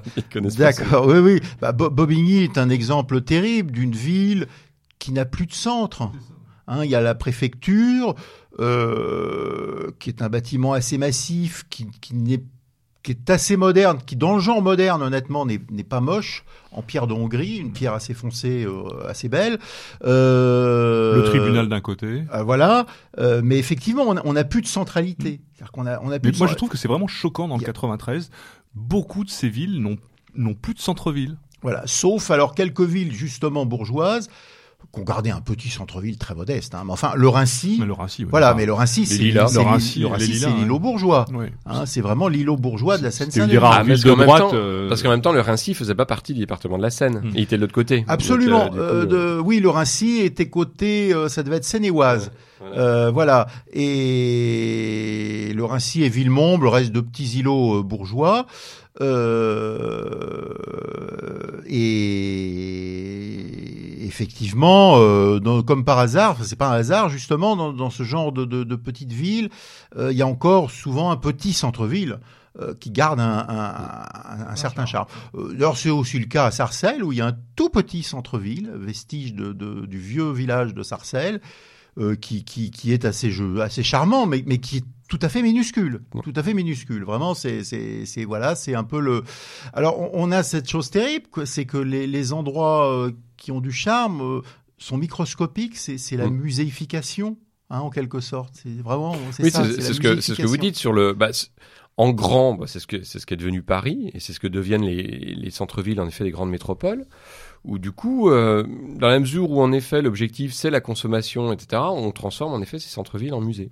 Ouais, Mm. tout à fait. C'est amusant parce qu'en fait, beaucoup de centres-villes, on les appelle le village. Donc maintenant, on essaye de revenir à l'idée de village au sein des villes pour garder euh, comme si on voulait recréer une âme qui avait disparu parce que le village, lui, a une âme et que la ville n'en a pas. Voilà. Alors on, on a, alors on a effectivement ce discours sur le village, mais en même temps, par exemple à Paris, tout est fait pour qu'il n'y ait plus un seul artisan à Paris. Euh, bi- Bientôt, il faudra de toute façon qu'il soit en voiture électrique. Euh, c'est impossible de demander à un plombier d'être en voiture électrique, ou, ou alors il multiplie par trois ses tarifs qui sont déjà assez élevés. Euh, voilà, vous, vous pouvez pas demander, euh, c'est pas possible quoi. C'est vraiment une, euh, une politique de pur égoïsme euh, pour des gens faite par des gens qui sont soit des élus locaux, soit des hauts fonctionnaires, euh, voilà quoi. Enfin bon. et ça, c'est euh, quelque chose qu'on on parle beaucoup de Paris, mais qu'on peut tout à fait décliner sur les grandes villes de province. Absolument. Mm. La- la- la- la- L'exemple de Bordeaux est extraordinaire, quoi. Enfin, maintenant, Bordeaux, euh, les prix atteignent. Parce qu'on dit le Grand Paris, mais on parle du 8000 Grand le Bordeaux, mètre du carré, le Grand Lyon. c'est- totalement. euh, Hmm. Il y a 25 ans, ça aurait été totalement inimaginable. Euh, oui, oui, vraiment, euh, c'est tout à fait sidérant. Euh, à Marseille, il y a, il y a 35 ans, les, les prix au mètre carré étaient dix fois plus faibles qu'à Paris. Dix fois plus faible qu'à Paris, dans, euh, à quartier central comparable. Dans, dans le panier, c'était dix fois plus faible qu'à Paris. Dix fois plus faible que dans le Marais, disons. Et le panier étant l'équivalent du Marais. C'est l'hypercentre, hein, c'est assez joli, c'est près du Vieux-Port. Enfin, c'est très, po- c'était extraordinairement populaire il y a 35, euh, 35 ans, mais c'était en même temps extrêmement bien placé, euh, près du Vieux-Port, euh, le vieux, le vieux Marseille historique, euh, malgré tout. Euh, c'était rien du tout. C'était et voilà, mais effectivement, euh, alors c'est c'est effectivement cette euh, boboisation. euh, Bah, c'est une double, euh, vous le dites à un moment, c'est une double exclusion. Il y a une exclusion physique et une exclusion symbolique. Donc l'exclusion symbolique, c'est celle qu'on évoquait un petit peu juste avant, là, sur le fait qu'il n'y a plus de centre-ville. À un moment, euh, les gens sont, ne sont plus en ville, euh, ils sont expulsés en fait de la ville parce que la ville n'existe plus. Puis il y a cette exclusion physique. Alors euh, c'est vrai qu'il commence, je trouve, à être quand même plutôt bien traité. Il y a en particulier ce, ce livre. Alors je sais qu'il a provoqué une petite polémique dans les milieux géographiques parce que c'est le ce livre que zut, cette géographe, cette jeune géographe a produit sur Paris.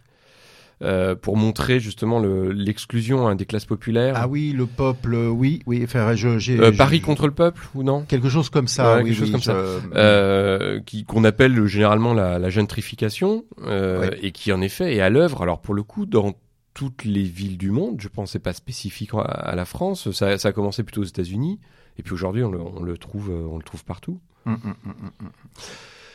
Euh, oui, oui, tout à fait. C'est alors tout, tout ça est, quand même lié au fait aussi qu'il y a la tier, de la société, euh, la désindustrialisation. euh, le fait que effectivement dans le centre, euh, bah, c'est un peu comme aux États-Unis. Dans le centre, vous avez soit des gens très riches, soit dans certains quartiers comme la Goutte d'Or des, populations immigrées. Et effectivement, pris un petit peu en sandwich, bah, vous avez les classes moyennes qui, euh, surtout si elles ont des enfants, euh, sont pratiquement contraintes d'aller en banlieue. Euh, effectivement, euh, on a quand même une politique de polarisation sociale accrue, hein, en fait. Hein, C'est-à-dire, en gros, quelqu'un avait dit ça de manière, euh, pour faire image, hein, euh, à Paris, disons à, à l'ouest les couches aisés, à l'est les couches aidées. Alors, euh, il y a aussi des gens assez aisés à l'est hein, maintenant, parce que si vous achetez un logement en place Gambetta, euh, c'est pas très clairement c'est pas donné. Mais euh, quand on dit à l'est les les aider, c'est vrai aussi qu'il y a y a beaucoup de logements sociaux à Paris. Euh, et ça, les constructions ont commencé sous Chirac, hein, elles n'ont pas du tout commencé sous sous Delanoë et Hidalgo, même avant. Et et c'est vrai qu'effectivement, du coup, vous avez certains quartiers où il y a quand même pas mal de d'HLM avec des gens assez pauvres. Et puis les gens qui ne sont pas en HLM, bah, par définition, c'est obligatoirement tout de suite assez vite des gens assez aisés parce que au prix du mètre carré, euh, c'est clair. Euh, du coup, une polarisation très forte. Hein, euh, et effectivement, bah encore une fois, c'est un des gros problèmes de la France. Hein, c'est l'écrasement des, classes moyennes. C'est, on, il y a eu beaucoup d'études là-dessus. Hein, c'est-à-dire que les classes moyennes se, se coupent vraiment en deux. C'est-à-dire qu'il y, y, a une petite partie qui part vers le haut et une grande partie qui part vers le bas. C'est-à-dire que au fond, il y a pratiquement plus de différence avec euh, avec l'ouvrier, quoi. Ah, dans, dans, dans, ce contexte, euh, l'urbanisme, est-ce qu'il est vraiment euh, influenceur? Est-ce que l'urbanisme, finalement, c'est pas euh, une simple conséquence euh, d'une transformation sociétale. Parce que là, depuis tout à l'heure, on, on, parle un petit peu des, vous parlez surtout des, évolutions euh, qu'il a connues au, cours du XXe siècle, mais on se rend compte qu'elles correspondent quasi parfaitement, finalement, aux évolutions du monde du travail. Euh, le monde du travail évolue, l'urbanisme, l'habitat en fait évolue. En même temps, les, les, les villes suivent ce cours. Là, actuellement aujourd'hui, on constate dans le monde du travail, une, un chamboulement qui est gigantesque. On peut parler vraiment de, de révolution sur les, sur les modes de gestion d'entreprise, sur les méthodes managériales, sur les lieux de travail aussi qui vont beaucoup évoluer dans les années qui viennent, avec l'arrivée de, de, de, nouveaux modes eh bien de, de, fonctionnement. Alors, on va pas s'étaler là-dessus, mais n'empêche qu'il y a une révolution, une nouvelle révolution euh, fonctionnelle euh, qui semble approcher, en tout cas dans le monde du travail. Et finalement, l'urbanisme, on a l'impression qu'il va encore une fois euh, suivre ce mouvement, puisque euh, on commence à voir. Là, tout à l'heure, on parlait de, Paris enclavé par le périph. En même temps, c'est vrai, mais en même temps, on a aussi le projet Grand Paris qui commence enfin à être mis en place, où on se rend compte qu'on va désenclaver, enfin, on va essayer en tout cas de désenclaver la capitale pour aller chercher la, grande couronne, c'est-à-dire globalement toute l'île de France. Parallèlement, on a aussi des plans comme Bon, Anne Hidalgo, on, on pense qu'on veut, n'empêche qu'elle essaye de faire des choses en mal, mais bon, elle essaye. Il euh, y, a, ce fameux plan vélo qu'elle va réessayer de mettre en place. On a l'impression que l'urbanisme entame euh, peut-être un, nouveau virage. Donc est-ce que, est-ce que vraiment on, peut considérer euh, euh, dans une vision qui peut être euh, très haussmannienne euh, de l'urbanisme, on peut considérer l'urbanisme comme euh, vraiment faiseur de société? Ou au contraire, euh, est-ce que pour vous c'est simplement une, petite conséquence une grande conséquence ou un bon témoin en tout cas d'une situation sociétale à, à l'instant T quoi? Alors Bon, la, la question, c'est que effectivement, enfin, dans tout ce qui se fait, ce sont quand même des décisions prises par euh, par les décideurs à un haut niveau, euh, la maire de Paris, euh, l'État, euh, bien entendu. Et alors, euh, moi, ce que je vois de moins en moins, c'est l'implication la, la, des populations. C'est quand même extrêmement frappant. Bon, déjà, les élections municipales maintenant ont de moins en moins de sens, alors que ça a quand même été les communes ont quand même longtemps été un lieu de, de de démocratie, euh, certes imparfaite, mais euh, c'était quand même un des lieux où elle était le moins imparfaite, peut-être. Oui, avec des taux d'abstention qui du coup étaient mmh. faibles. Qui, qui, du coup étaient faibles, parce que pour le coup, chacun se disait quelque Les gens soit, concernés. Chacun se disait, bon, tout de même, le, le, le maire euh, ou femme, euh, c'est important, c'est, il va quand même décider un certain nombre de choses. Bon, maintenant, avec les intercommunalités euh, de plus en plus étendu et de plus en plus flou. C'est-à-dire que, bon, si encore euh, l'intercommunalité est simple, si vous savez que c'est les Lilas plus le Pré Saint-Gervais, bon, ok. Maintenant, avec des intercommunalités comme celle que j'évoquais, de d'Ivry jusqu'au fin fond de l'Essonne, personne n'est capable de savoir dans quel euh, euh territoire on est. Euh, et puis, euh, effectivement, il y, a aussi un phénomène qui, qui est la ouais. perte du pouvoir du maire. Hein. On l'a vu, ça c'est tout à fait dans l'actualité, avec l'arrivée fiscale, j'allais dire, de, de, Macron au pouvoir, qui a retiré, qui, qui, est en train de retirer progressivement la taxe d'habitation, qui est un impôt local, le remplaçant par la CSG, c'est simplement un retrait de pouvoir financier aux, communes. Donc effectivement, voilà. Donc les, les, les, alors les, les, les, collectivités locales, d'une part, sont la plupart du temps endettées. Elles ont une marge de manœuvre faible. Elles sont obligées de tout négocier avec l'État. Euh, effectivement, les conseillers communautaires de communautés d'agglo, en fait, décident des choses importantes. Ce qui fait que finalement, le maire que tout le monde connaît, euh, bah certes, euh, c'est un, une référence de proximité, sauf que c'est un pouvoir parfaitement illusoire. Donc du coup, euh, si c'est simplement pour décider de mettre, de mettre un bac à fleurs euh, à droite de la cité euh, Karl Marx, par exemple. Ou de remplacer les paniers de basket de l'école machin. Oui, ou voilà, ou de remplacer le panier de basket de, mm. de l'école Pablo Picasso. Euh, c'est tout de même un peu un peu léger. Or maintenant, la vérité, c'est que c'est quand même un peu ça. Mm. Hein, euh, parfois, vous, vous avez des concertations sur sur des choses complètement anecdotiques. On serait tenté, bah oui, on dirait, mais parce qu'effectivement, le pouvoir du maire bah, porte de plus en plus sur des choses relativement anecdotiques. Donc c'est antidémocratique.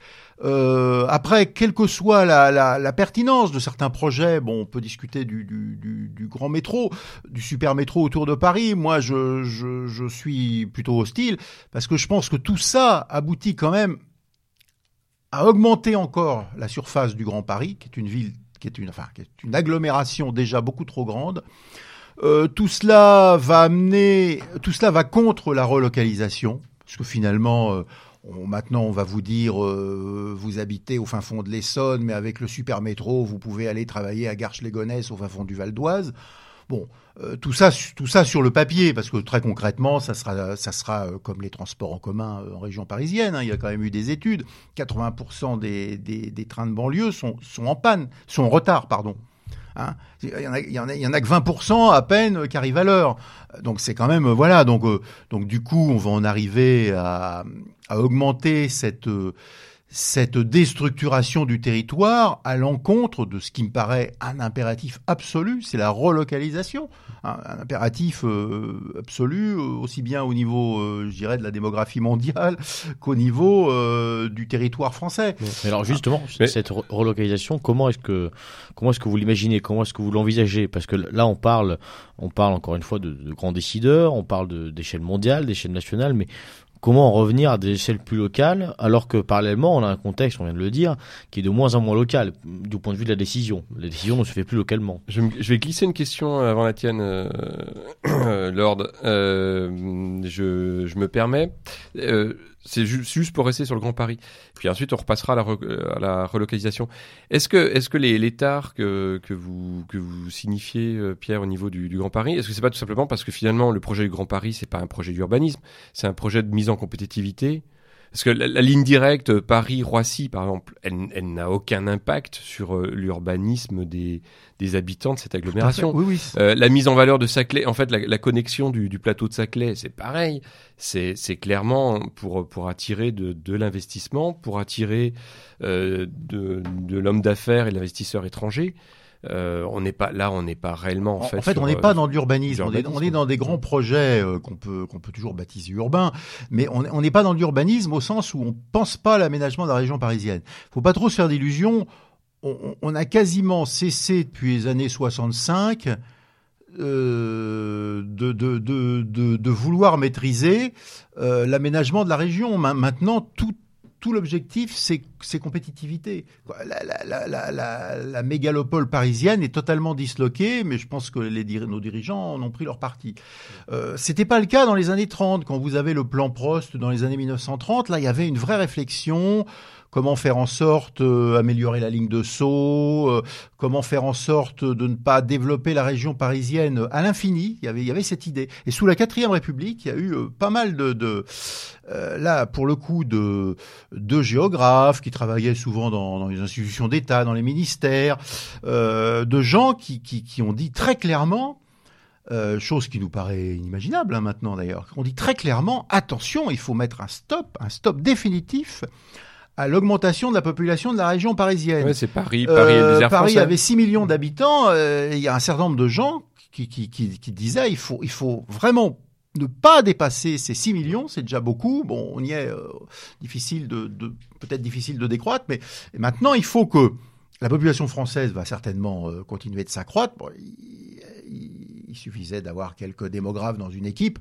pour savoir qu'effectivement, il y a eu le baby boom des années 1940. Mais le raisonnement, c'était cet accroissement de la population française doit se faire au bénéfice des villes de province, de toutes les villes de province qui ont un petit peu de certaines structures, qui ont 40 000, 50 000 habitants, euh, euh, Bourges, Tours, Blois, etc. Donc, euh, essayons de rééquilibrer la France. Ces gens qui avaient surtout souvent un peu plus de culture géographique que nos, et de culture historique que nos, nos, nos, nos, nos énarques actuels, hein, nos gouvernants actuels, euh, ou nos anciens élèves d'école de commerce, euh, considéraient que quand même un des problèmes de la France, ça avait été l'hypercentralisation, le rôle excessif de Paris, et qu'il fallait rééquilibrer avec les villes moyennes, et pas seulement les, deux, les très très grandes villes comme euh, PLM, Paris, Lyon, Marseille. Euh, alors ça, c'est curieusement, c'était vraiment, euh, il y avait un vrai mouvement euh, de gens qui étaient dans l'appareil d'État, pas forcément au plus haut niveau, mais qui étaient chargés de mission, etc., dans, sous la quatrième et au début de la cinquième. Et alors, ils ont été totalement balayés.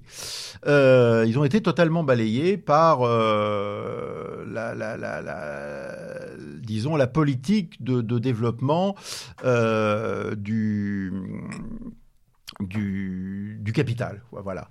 Euh, Félix Damet, qui était géographe communiste d'ailleurs, en parle et pour le coup, euh, sur ce point, euh, sur ce point, il a pas tort.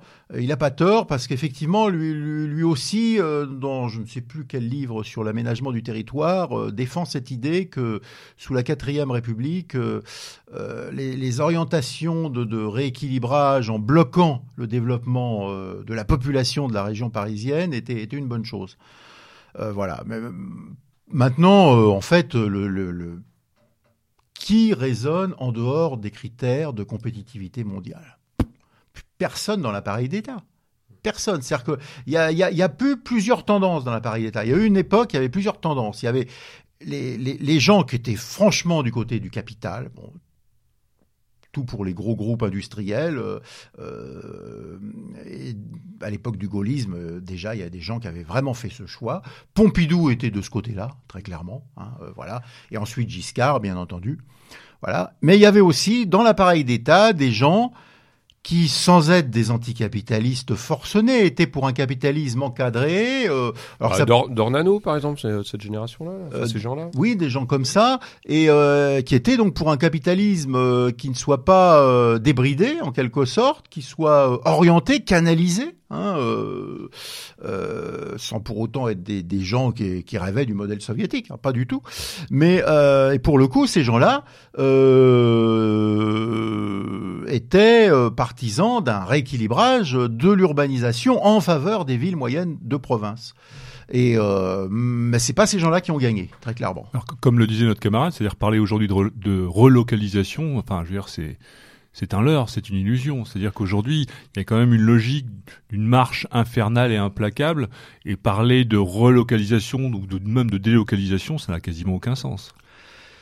Au oui, moins, euh, et, pas, et, pas, uniquement du bah, point de vue euh, de l'urbanisme. C'est-à-dire que pour le coup, c'est une bataille culturelle au niveau du, du, du pays. Alors j'ai tendance à penser que il faut mettre dans, dans, cette, euh, dans cette bataille culturelle euh, la relocalisation et la démocratie. Parce que fondamentalement, ça va ensemble. Il faut quand même expliquer aux gens que le turbocapitalisme et les grands projets, euh, comme le, disait mon, camarade euh, Beluga, euh, les, grands projets, par exemple de boulevard circulaire, de super métro, etc.,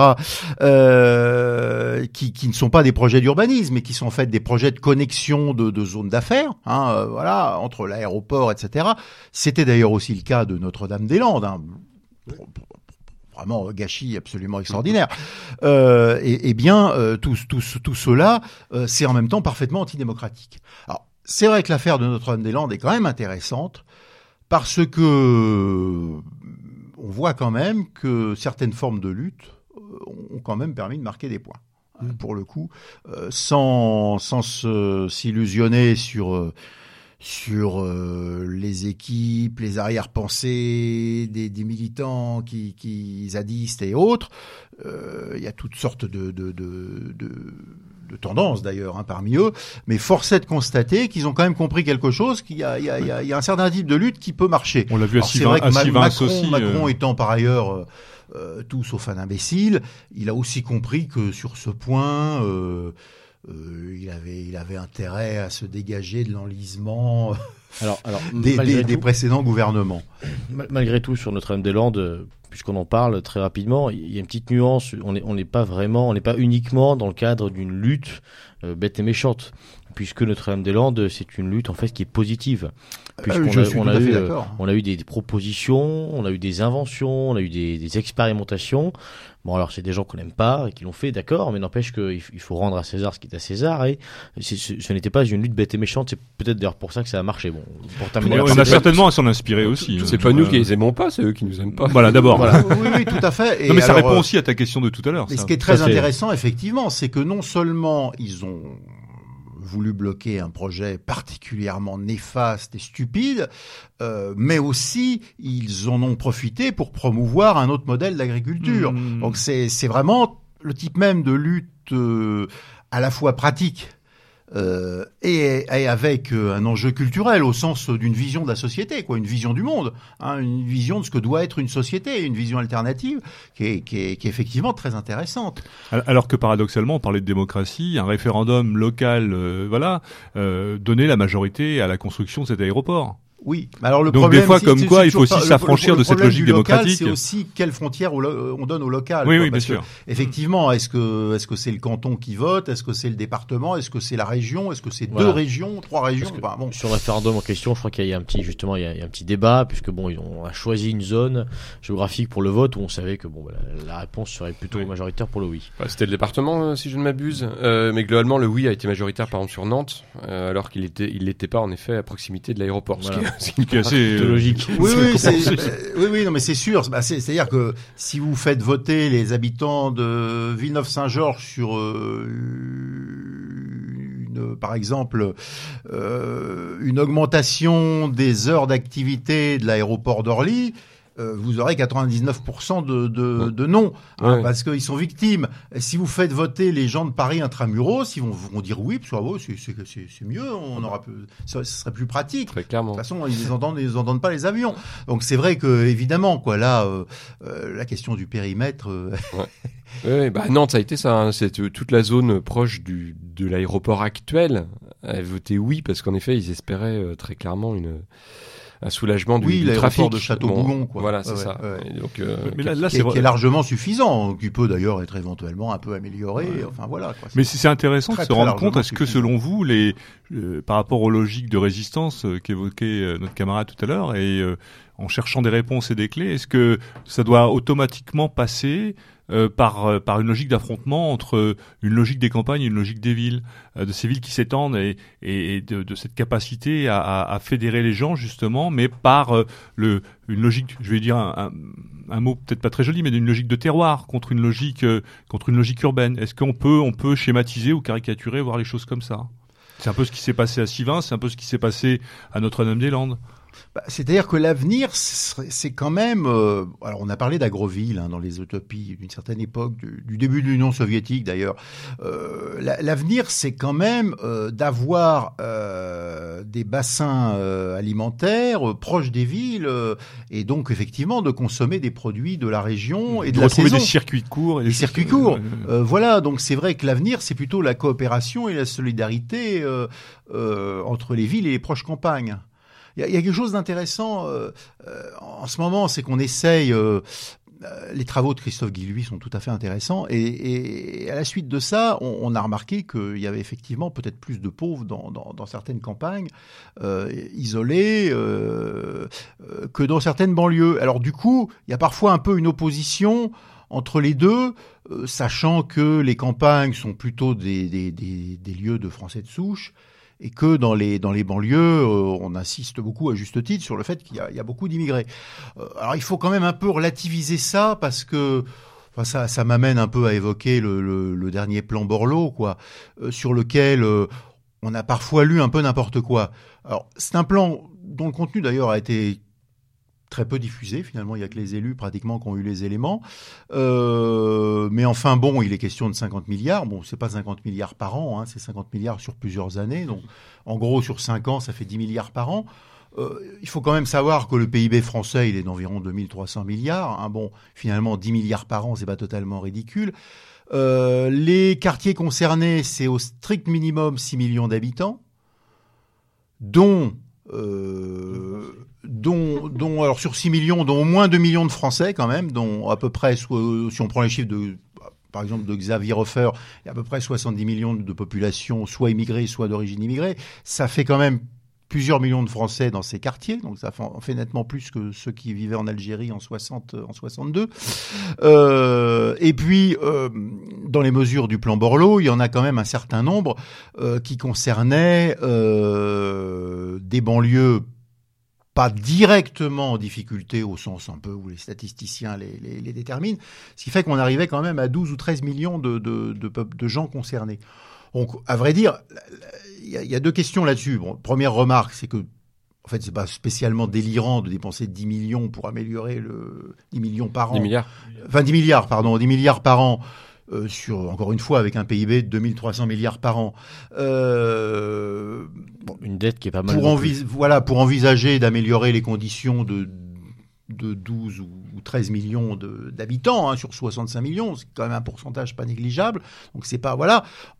Deuxième chose, est-ce que les propositions de dépenses étaient bonnes?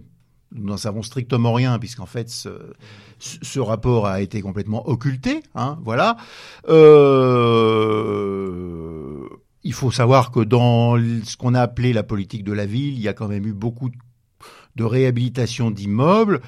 Euh, qui sont des choses qui parce qu'on parle on parle beaucoup des, du, gâchis de l'argent dans ce domaine mais enfin les gens qui parlent de ce gâchis sont souvent quand même des adeptes de la croissance or du coup dans ces dans ces sommes dépensées pour la politique de la ville il y en a souvent beaucoup pour des, de la réhabilitation d'immeubles et pour le coup ça donne quoi? Bah ça donne de la croissance puisque ce sont des chantiers pour les gros groupes du bâtiment donc, euh, à vrai dire, euh, c'est un petit peu hypocrite de, de parler de gâchis parce qu'au fond, les bénéficiaires, c'est des gros groupes comme Bouygues, etc.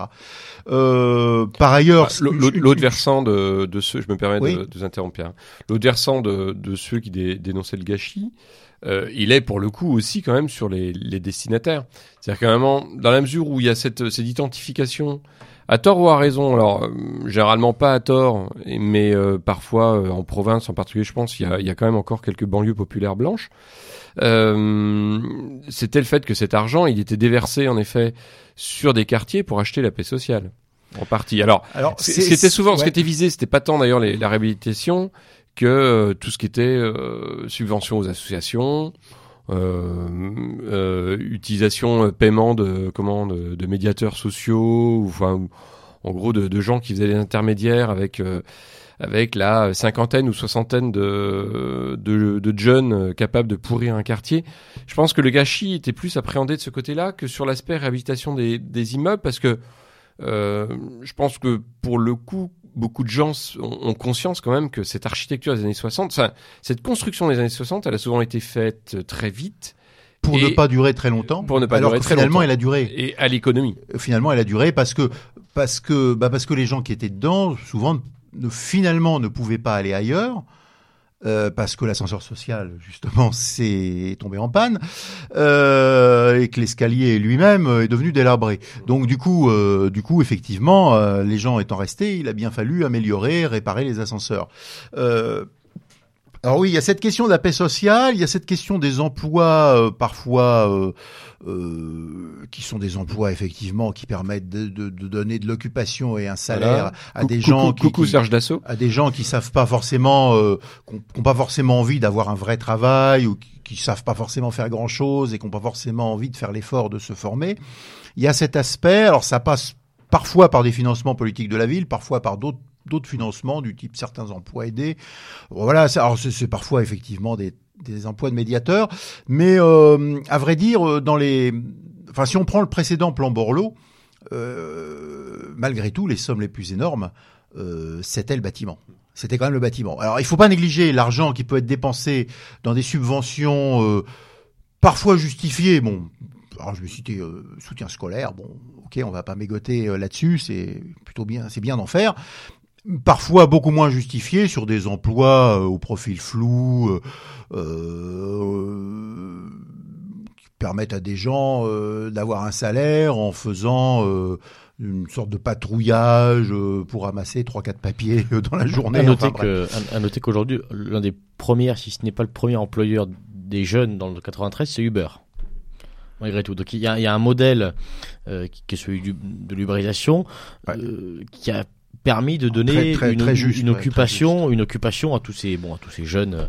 Mais alors la, la vraie la vraie paix, alors l'un des éléments par rapport à la paix sociale, c'est indépendant de la politique de la ville. Et vrai que l'un des principaux reproches qu'on pourrait faire à, disons au plan politique de la ville, c'est c'est certainement de ne pas dire que euh, il faut il faut tout simplement casser les gangs.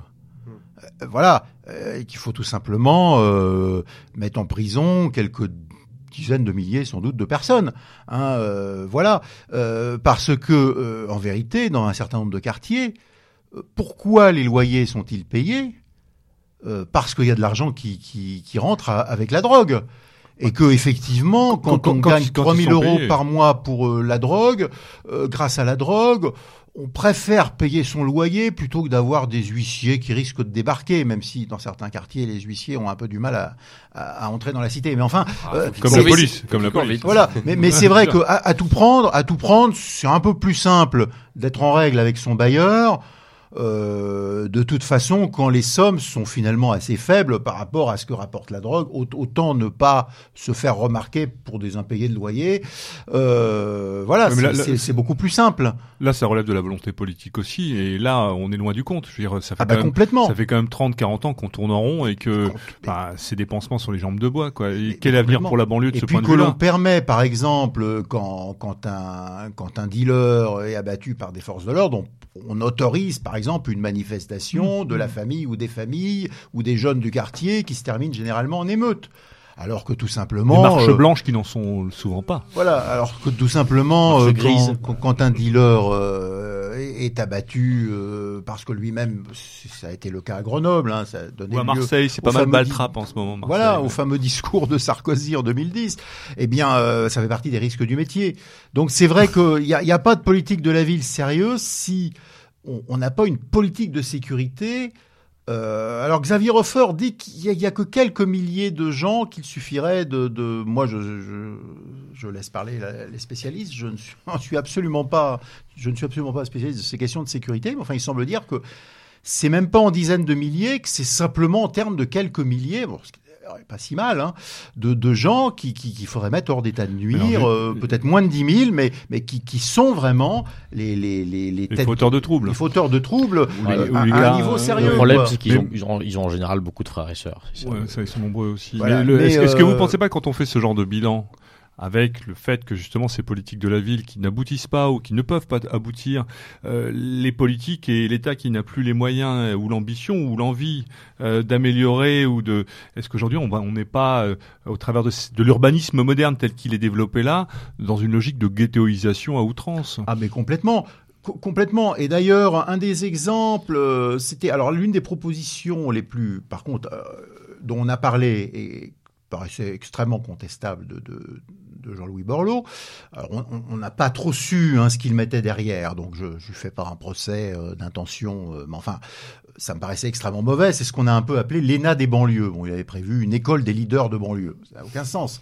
Euh, ah, des, des, leaders, des leaders de quoi? Euh, Non, mais il a dû écrire ça après l'apéro. En, fait, dans ce dans ce domaine, euh, il n'y a qu'une il y a qu'une politique possible c'est celle des internats d'excellence. C'est-à-dire que les gens, d'où qu'ils viennent, qu'ils viennent du fin fond de la campagne ou du fin fond d'une banlieue, si euh, les enseignants relèvent euh, euh, des constatent un certain nombre de, talents et de motivation, bah effectivement, que ces jeunes talentueux puissent intégrer un internat d'excellence et préparer ensuite les meilleures écoles de la République à égalité avec les autres, mais créer une espèce d'ENA enfin une espèce d'école supérieure euh, euh, de, de, de, gens qui, qui viendraient de banlieue. Alors, ou comme on l'a fait avec Sciences Po, avec des examens en rabais pour dire euh, voilà. Alors ça, c'est acté, c'est acté en fait la ghettoisation, mais en se disant qu'il faut absolument qu'émergent des élites intermédiaires qui puissent être des comment dire des éléments de négociation. Ouais, hein, ce, qui est, ce, qui est, rigolo parce mais, que généralement, mais c'est acté la fracture sociale. Là, généralement, la fracture sociale. généralement, ces intermédiaires, lorsqu'ils émergent, et pour le coup, je suis pas trop mal passé, placé pour en avoir vu émerger euh, en Seine-Saint-Denis. Il y a, il y a, il y a, des gamins euh, qui jouent le jeu euh, scolaire. Et eh ben ils s'en vont dès qu'ils peuvent, ils s'en vont. Ils sont finalement peu nombreux à rester sur place parce que parce qu'ils n'ont pas du tout envie. Généralement, ils n'ont pas envie du tout d'aller euh, dans les établissements universitaires ou supérieurs qui sont en Seine-Saint-Denis. Donc euh, généralement, ils essaient de viser euh, les facs parisiennes ou autres. Et puis dès qu'ils ont atteint un certain niveau social, de petite classe moyenne ou classe moyenne selon ce qu'ils ont fait, eh bien, ils s'en vont. Ah, ils, ne, restent pas sur place. Tout à fait. Donc, de toute façon, cette et, et, je, et, on peut difficilement leur, leur jeter la pierre pour le coup. Euh, cette, cette perspective et cette euh, cette espérance qu'à un moment, en effet, il y a un corps intermédiaire qui se constitue, euh, qui ça ne marche pas. C'est une vue de l'esprit. Tout, tout, tout, à fait. Oui, oui. Mais, mais c'est-à-dire que les, les, les Maghrébins ou les Africains qui réussissent leurs études, qui sont, qui sont sur une un parcours ascendant, dans le, leur, leur souhait, c'est pas d'intégrer une ENA de banlieue leur, leur, souhait, c'est très vite de pouvoir intégrer une école prestigieuse de la République, euh, de passer à, à Sciences Po ou etc. Ils, ils sont pas du ah, tout demandeurs même, même, au niveau, même au niveau universitaire. L'objectif, il n'est pas d'aller euh, faire du droit à Villetaneuse, il est d'aller faire du droit à Paris 2. Bien sûr. À, à Assas. Oui, oui, oui, oui, tout à fait. Mais, comment, comment on peut être dans une telle logique de naïveté quoi? C'est quand même hallucinant parce que euh, repenser pour repenser avec des idées pareilles, enfin, je veux dire, faut quand même en avoir une sacrée couche quoi. Ah, il faut s'appeler Borloo, hein, voilà. Ouais, mais il n'y a pas que lui. Enfin, on acte ça et en fait, on, on se donne bonne conscience au, au travers d'un humanisme en fait qui, qui, qui, est plus dévastateur et ravageur et qui a été dévastateur et qui l'est encore et qui le sera demain. Alors je crois qu'en plus pour le coup avec Macron c'est très clair, euh, ça, ça, ne, ça ne l'intéresse pas du tout. Euh, je veux dire, il fait l'impasse complète là-dessus. Il veut même pas faire semblant, ça l'intéresse pas. Euh, lui, euh, son objectif, c'est de, bah c'est la stratégie du premier de cordée. Hein. Euh, sauf que euh, il y aura pas de mousqueton pour ceux qui sont qui sont derrière, quoi. Hein, c'est à peu près ça le le concept. Euh, voilà, c'est ce qu'on peut rajouter, c'est qu'il y, a quand même les, les autres, les autres, ils, resteront au, pied de la montagne. Hein. Euh, je pense qu'il a, il a parfaitement, euh, euh, voilà, il a parfaitement. Je, je, pense que bon, le symbole d'une véritable volonté de, de, de, sortir la banlieue de ses problèmes, ce serait des interventions vraiment massives pour, pour casser le gangstérisme en banlieue. Là, pour le coup, il y a, il y a du travail. Euh, voilà. Mais euh, pour ça, il faudrait, faudrait doubler le nombre de places de prison. Hein. Très clairement. Hein. Faut envoyer l'armée à Marseille, enfin envoyer le truc. Très clairement, il faudrait doubler le nombre de places de prison, quoi. C'est, c'est, voilà, bah, parce que, parce que les, les, gens de banlieue le savent très bien. Il y a, il y a des secteurs de banlieue. Euh, il y a des gens qui essayent de s'en sortir en livrant des pizzas, par exemple. Il y a des cités HLM, ils peuvent pas livrer la pizza parce que ils, ils, ils repartent sans portefeuille et sans les pizzas.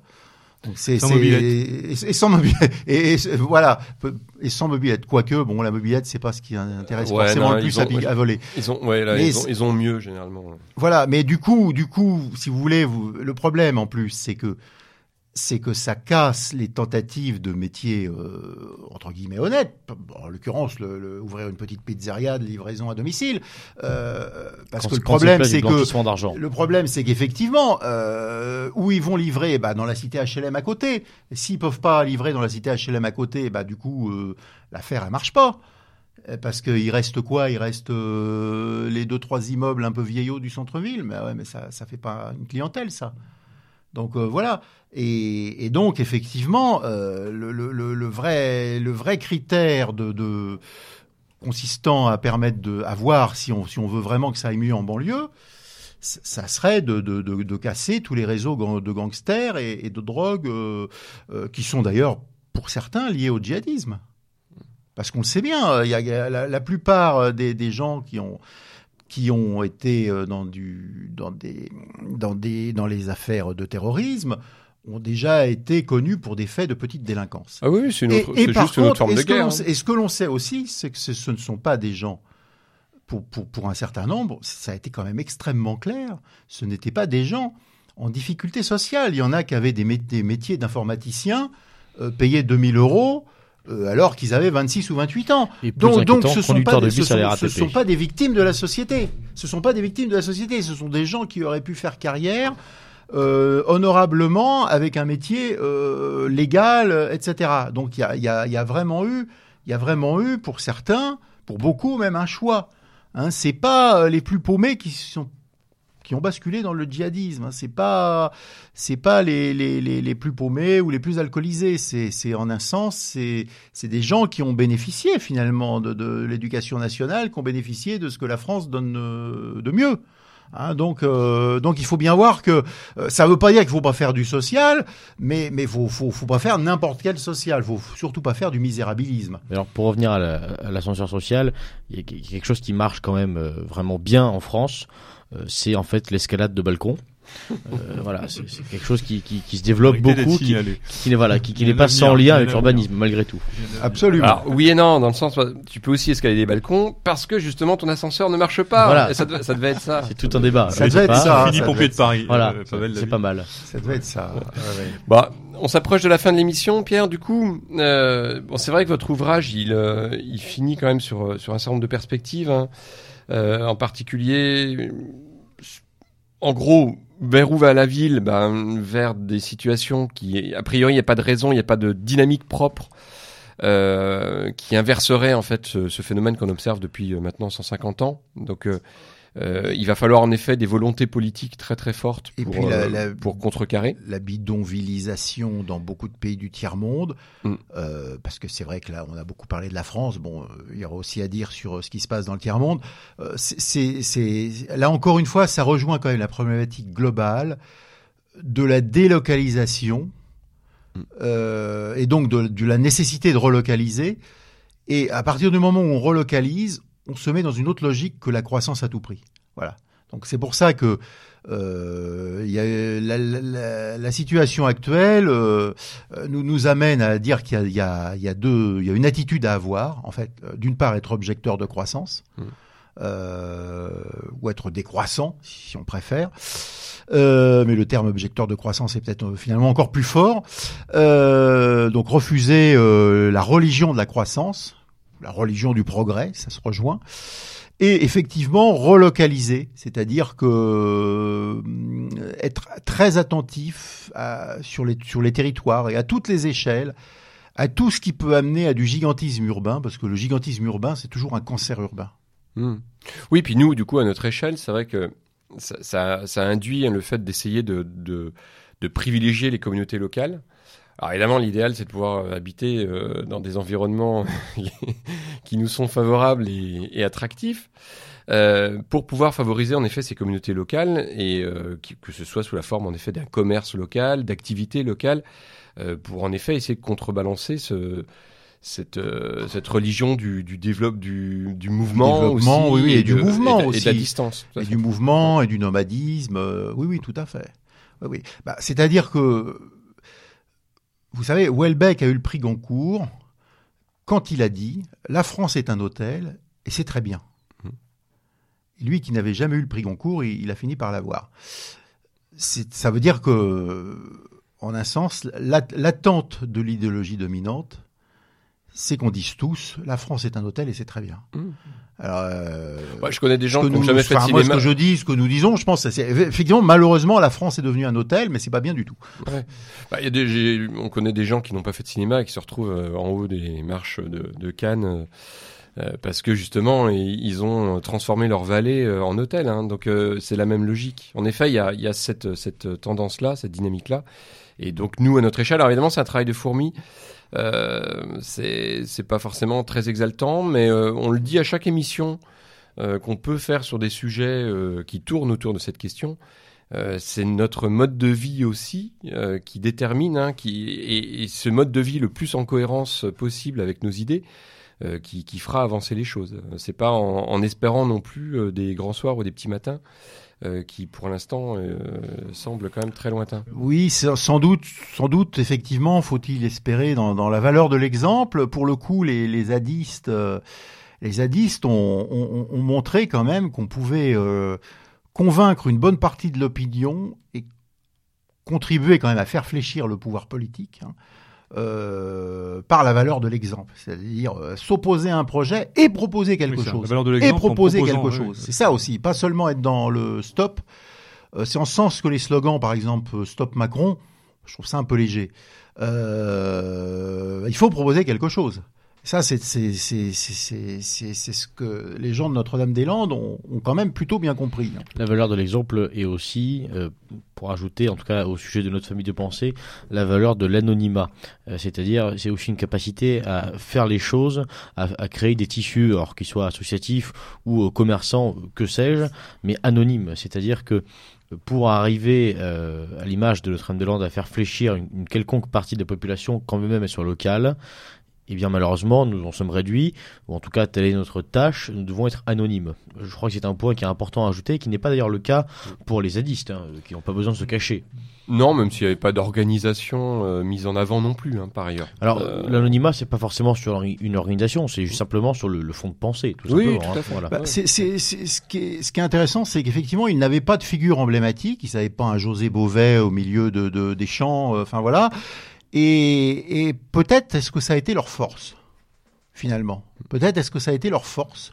C'est-à-dire que parce qu'une figure emblématique, elle est toujours fragilisée dans, dans le monde actuel où on braque les projecteurs. euh, En, tout cas, c'est c'est un mode opératoire qui, qui est régulier euh, euh, de ce côté-là de l'échiquier politique. On l'avait retrouvé aussi avec Nuit debout, où il y avait malgré tout certaines figures qui, qui étaient mises en avant par les médias, comme ce, ce- cet économiste euh, Frédéric euh, Lordon. Lordon. Lordon, voilà, mais qui refusait à chaque fois systématiquement, disait non, non, moi je, je suis pas chef, je suis pas leader. Et c'est un mode opératoire qu'on retrouve très souvent effectivement chez c'est les, quelque chose d'assez nouveau malgré tout. voilà, Ouais. chez les anarcho-autonomes depuis quelques ouais. années, voilà, qui est très intéressant. Ouais. Cette, euh, cet anonymat, d'ailleurs, ils avaient tous pris un, un seul prénom pour euh, l'ensemble des militants euh, présents sur la ZAD. Et de toute façon, c'est une source euh, d'inspiration qu'il ne faut pas nier. Complètement. On a beaucoup à apprendre de ça. Oui, ça c'est très intéressant, effectivement, cette capacité à mettre de côté son ego. Alors surtout que nous sommes dans une société du tout à l'ego. Et effectivement, euh, effectivement, c'est c'est intéress- c'est intéressant euh, de, de, de- effectivement de, de, de s'effacer devant devant le sens même de l'action. Ouais. Et puis les finalités, Ouais, devant qui les la- dépassent pour le coup Tout à fait. largement. Tout à fait. Très bien. Euh, nous, nous allons nous arrêter là-dessus. Donc, nous pouvons renvoyer les, les auditeurs au- à l'ouvrage hein, de, de Pierre Lévigan, donc Les Métamorphoses de la ville. Donc, vous le trouvez sur Amazon. Tout à fait. Amazon.fr. Euh, puisque c'est c'est le, le moyen le, le plus commode que vous avez trouvé. Pierre, pour diffuser vos, vos livres, donc euh, les, les livres de la Barque d'Or. Voilà, on tape Amazon, Pierre Le Vigan, on trouve ça très très facilement, y compris d'ailleurs d'autres livres qui sont Notamment que j'ai euh, réédités, ouais, qui sont disponibles. Soudain, la postmodernité, que moi j'avais eu beaucoup de plaisir à lire, Mm, mm. qui est un livre à mettre entre toutes les mains, euh, que vous aviez sous-titré de la dévastation certaine d'un monde au possible surgissement du neuf. Et je crois que ça résume bien votre pensée et en tout cas votre, vos, vos travaux.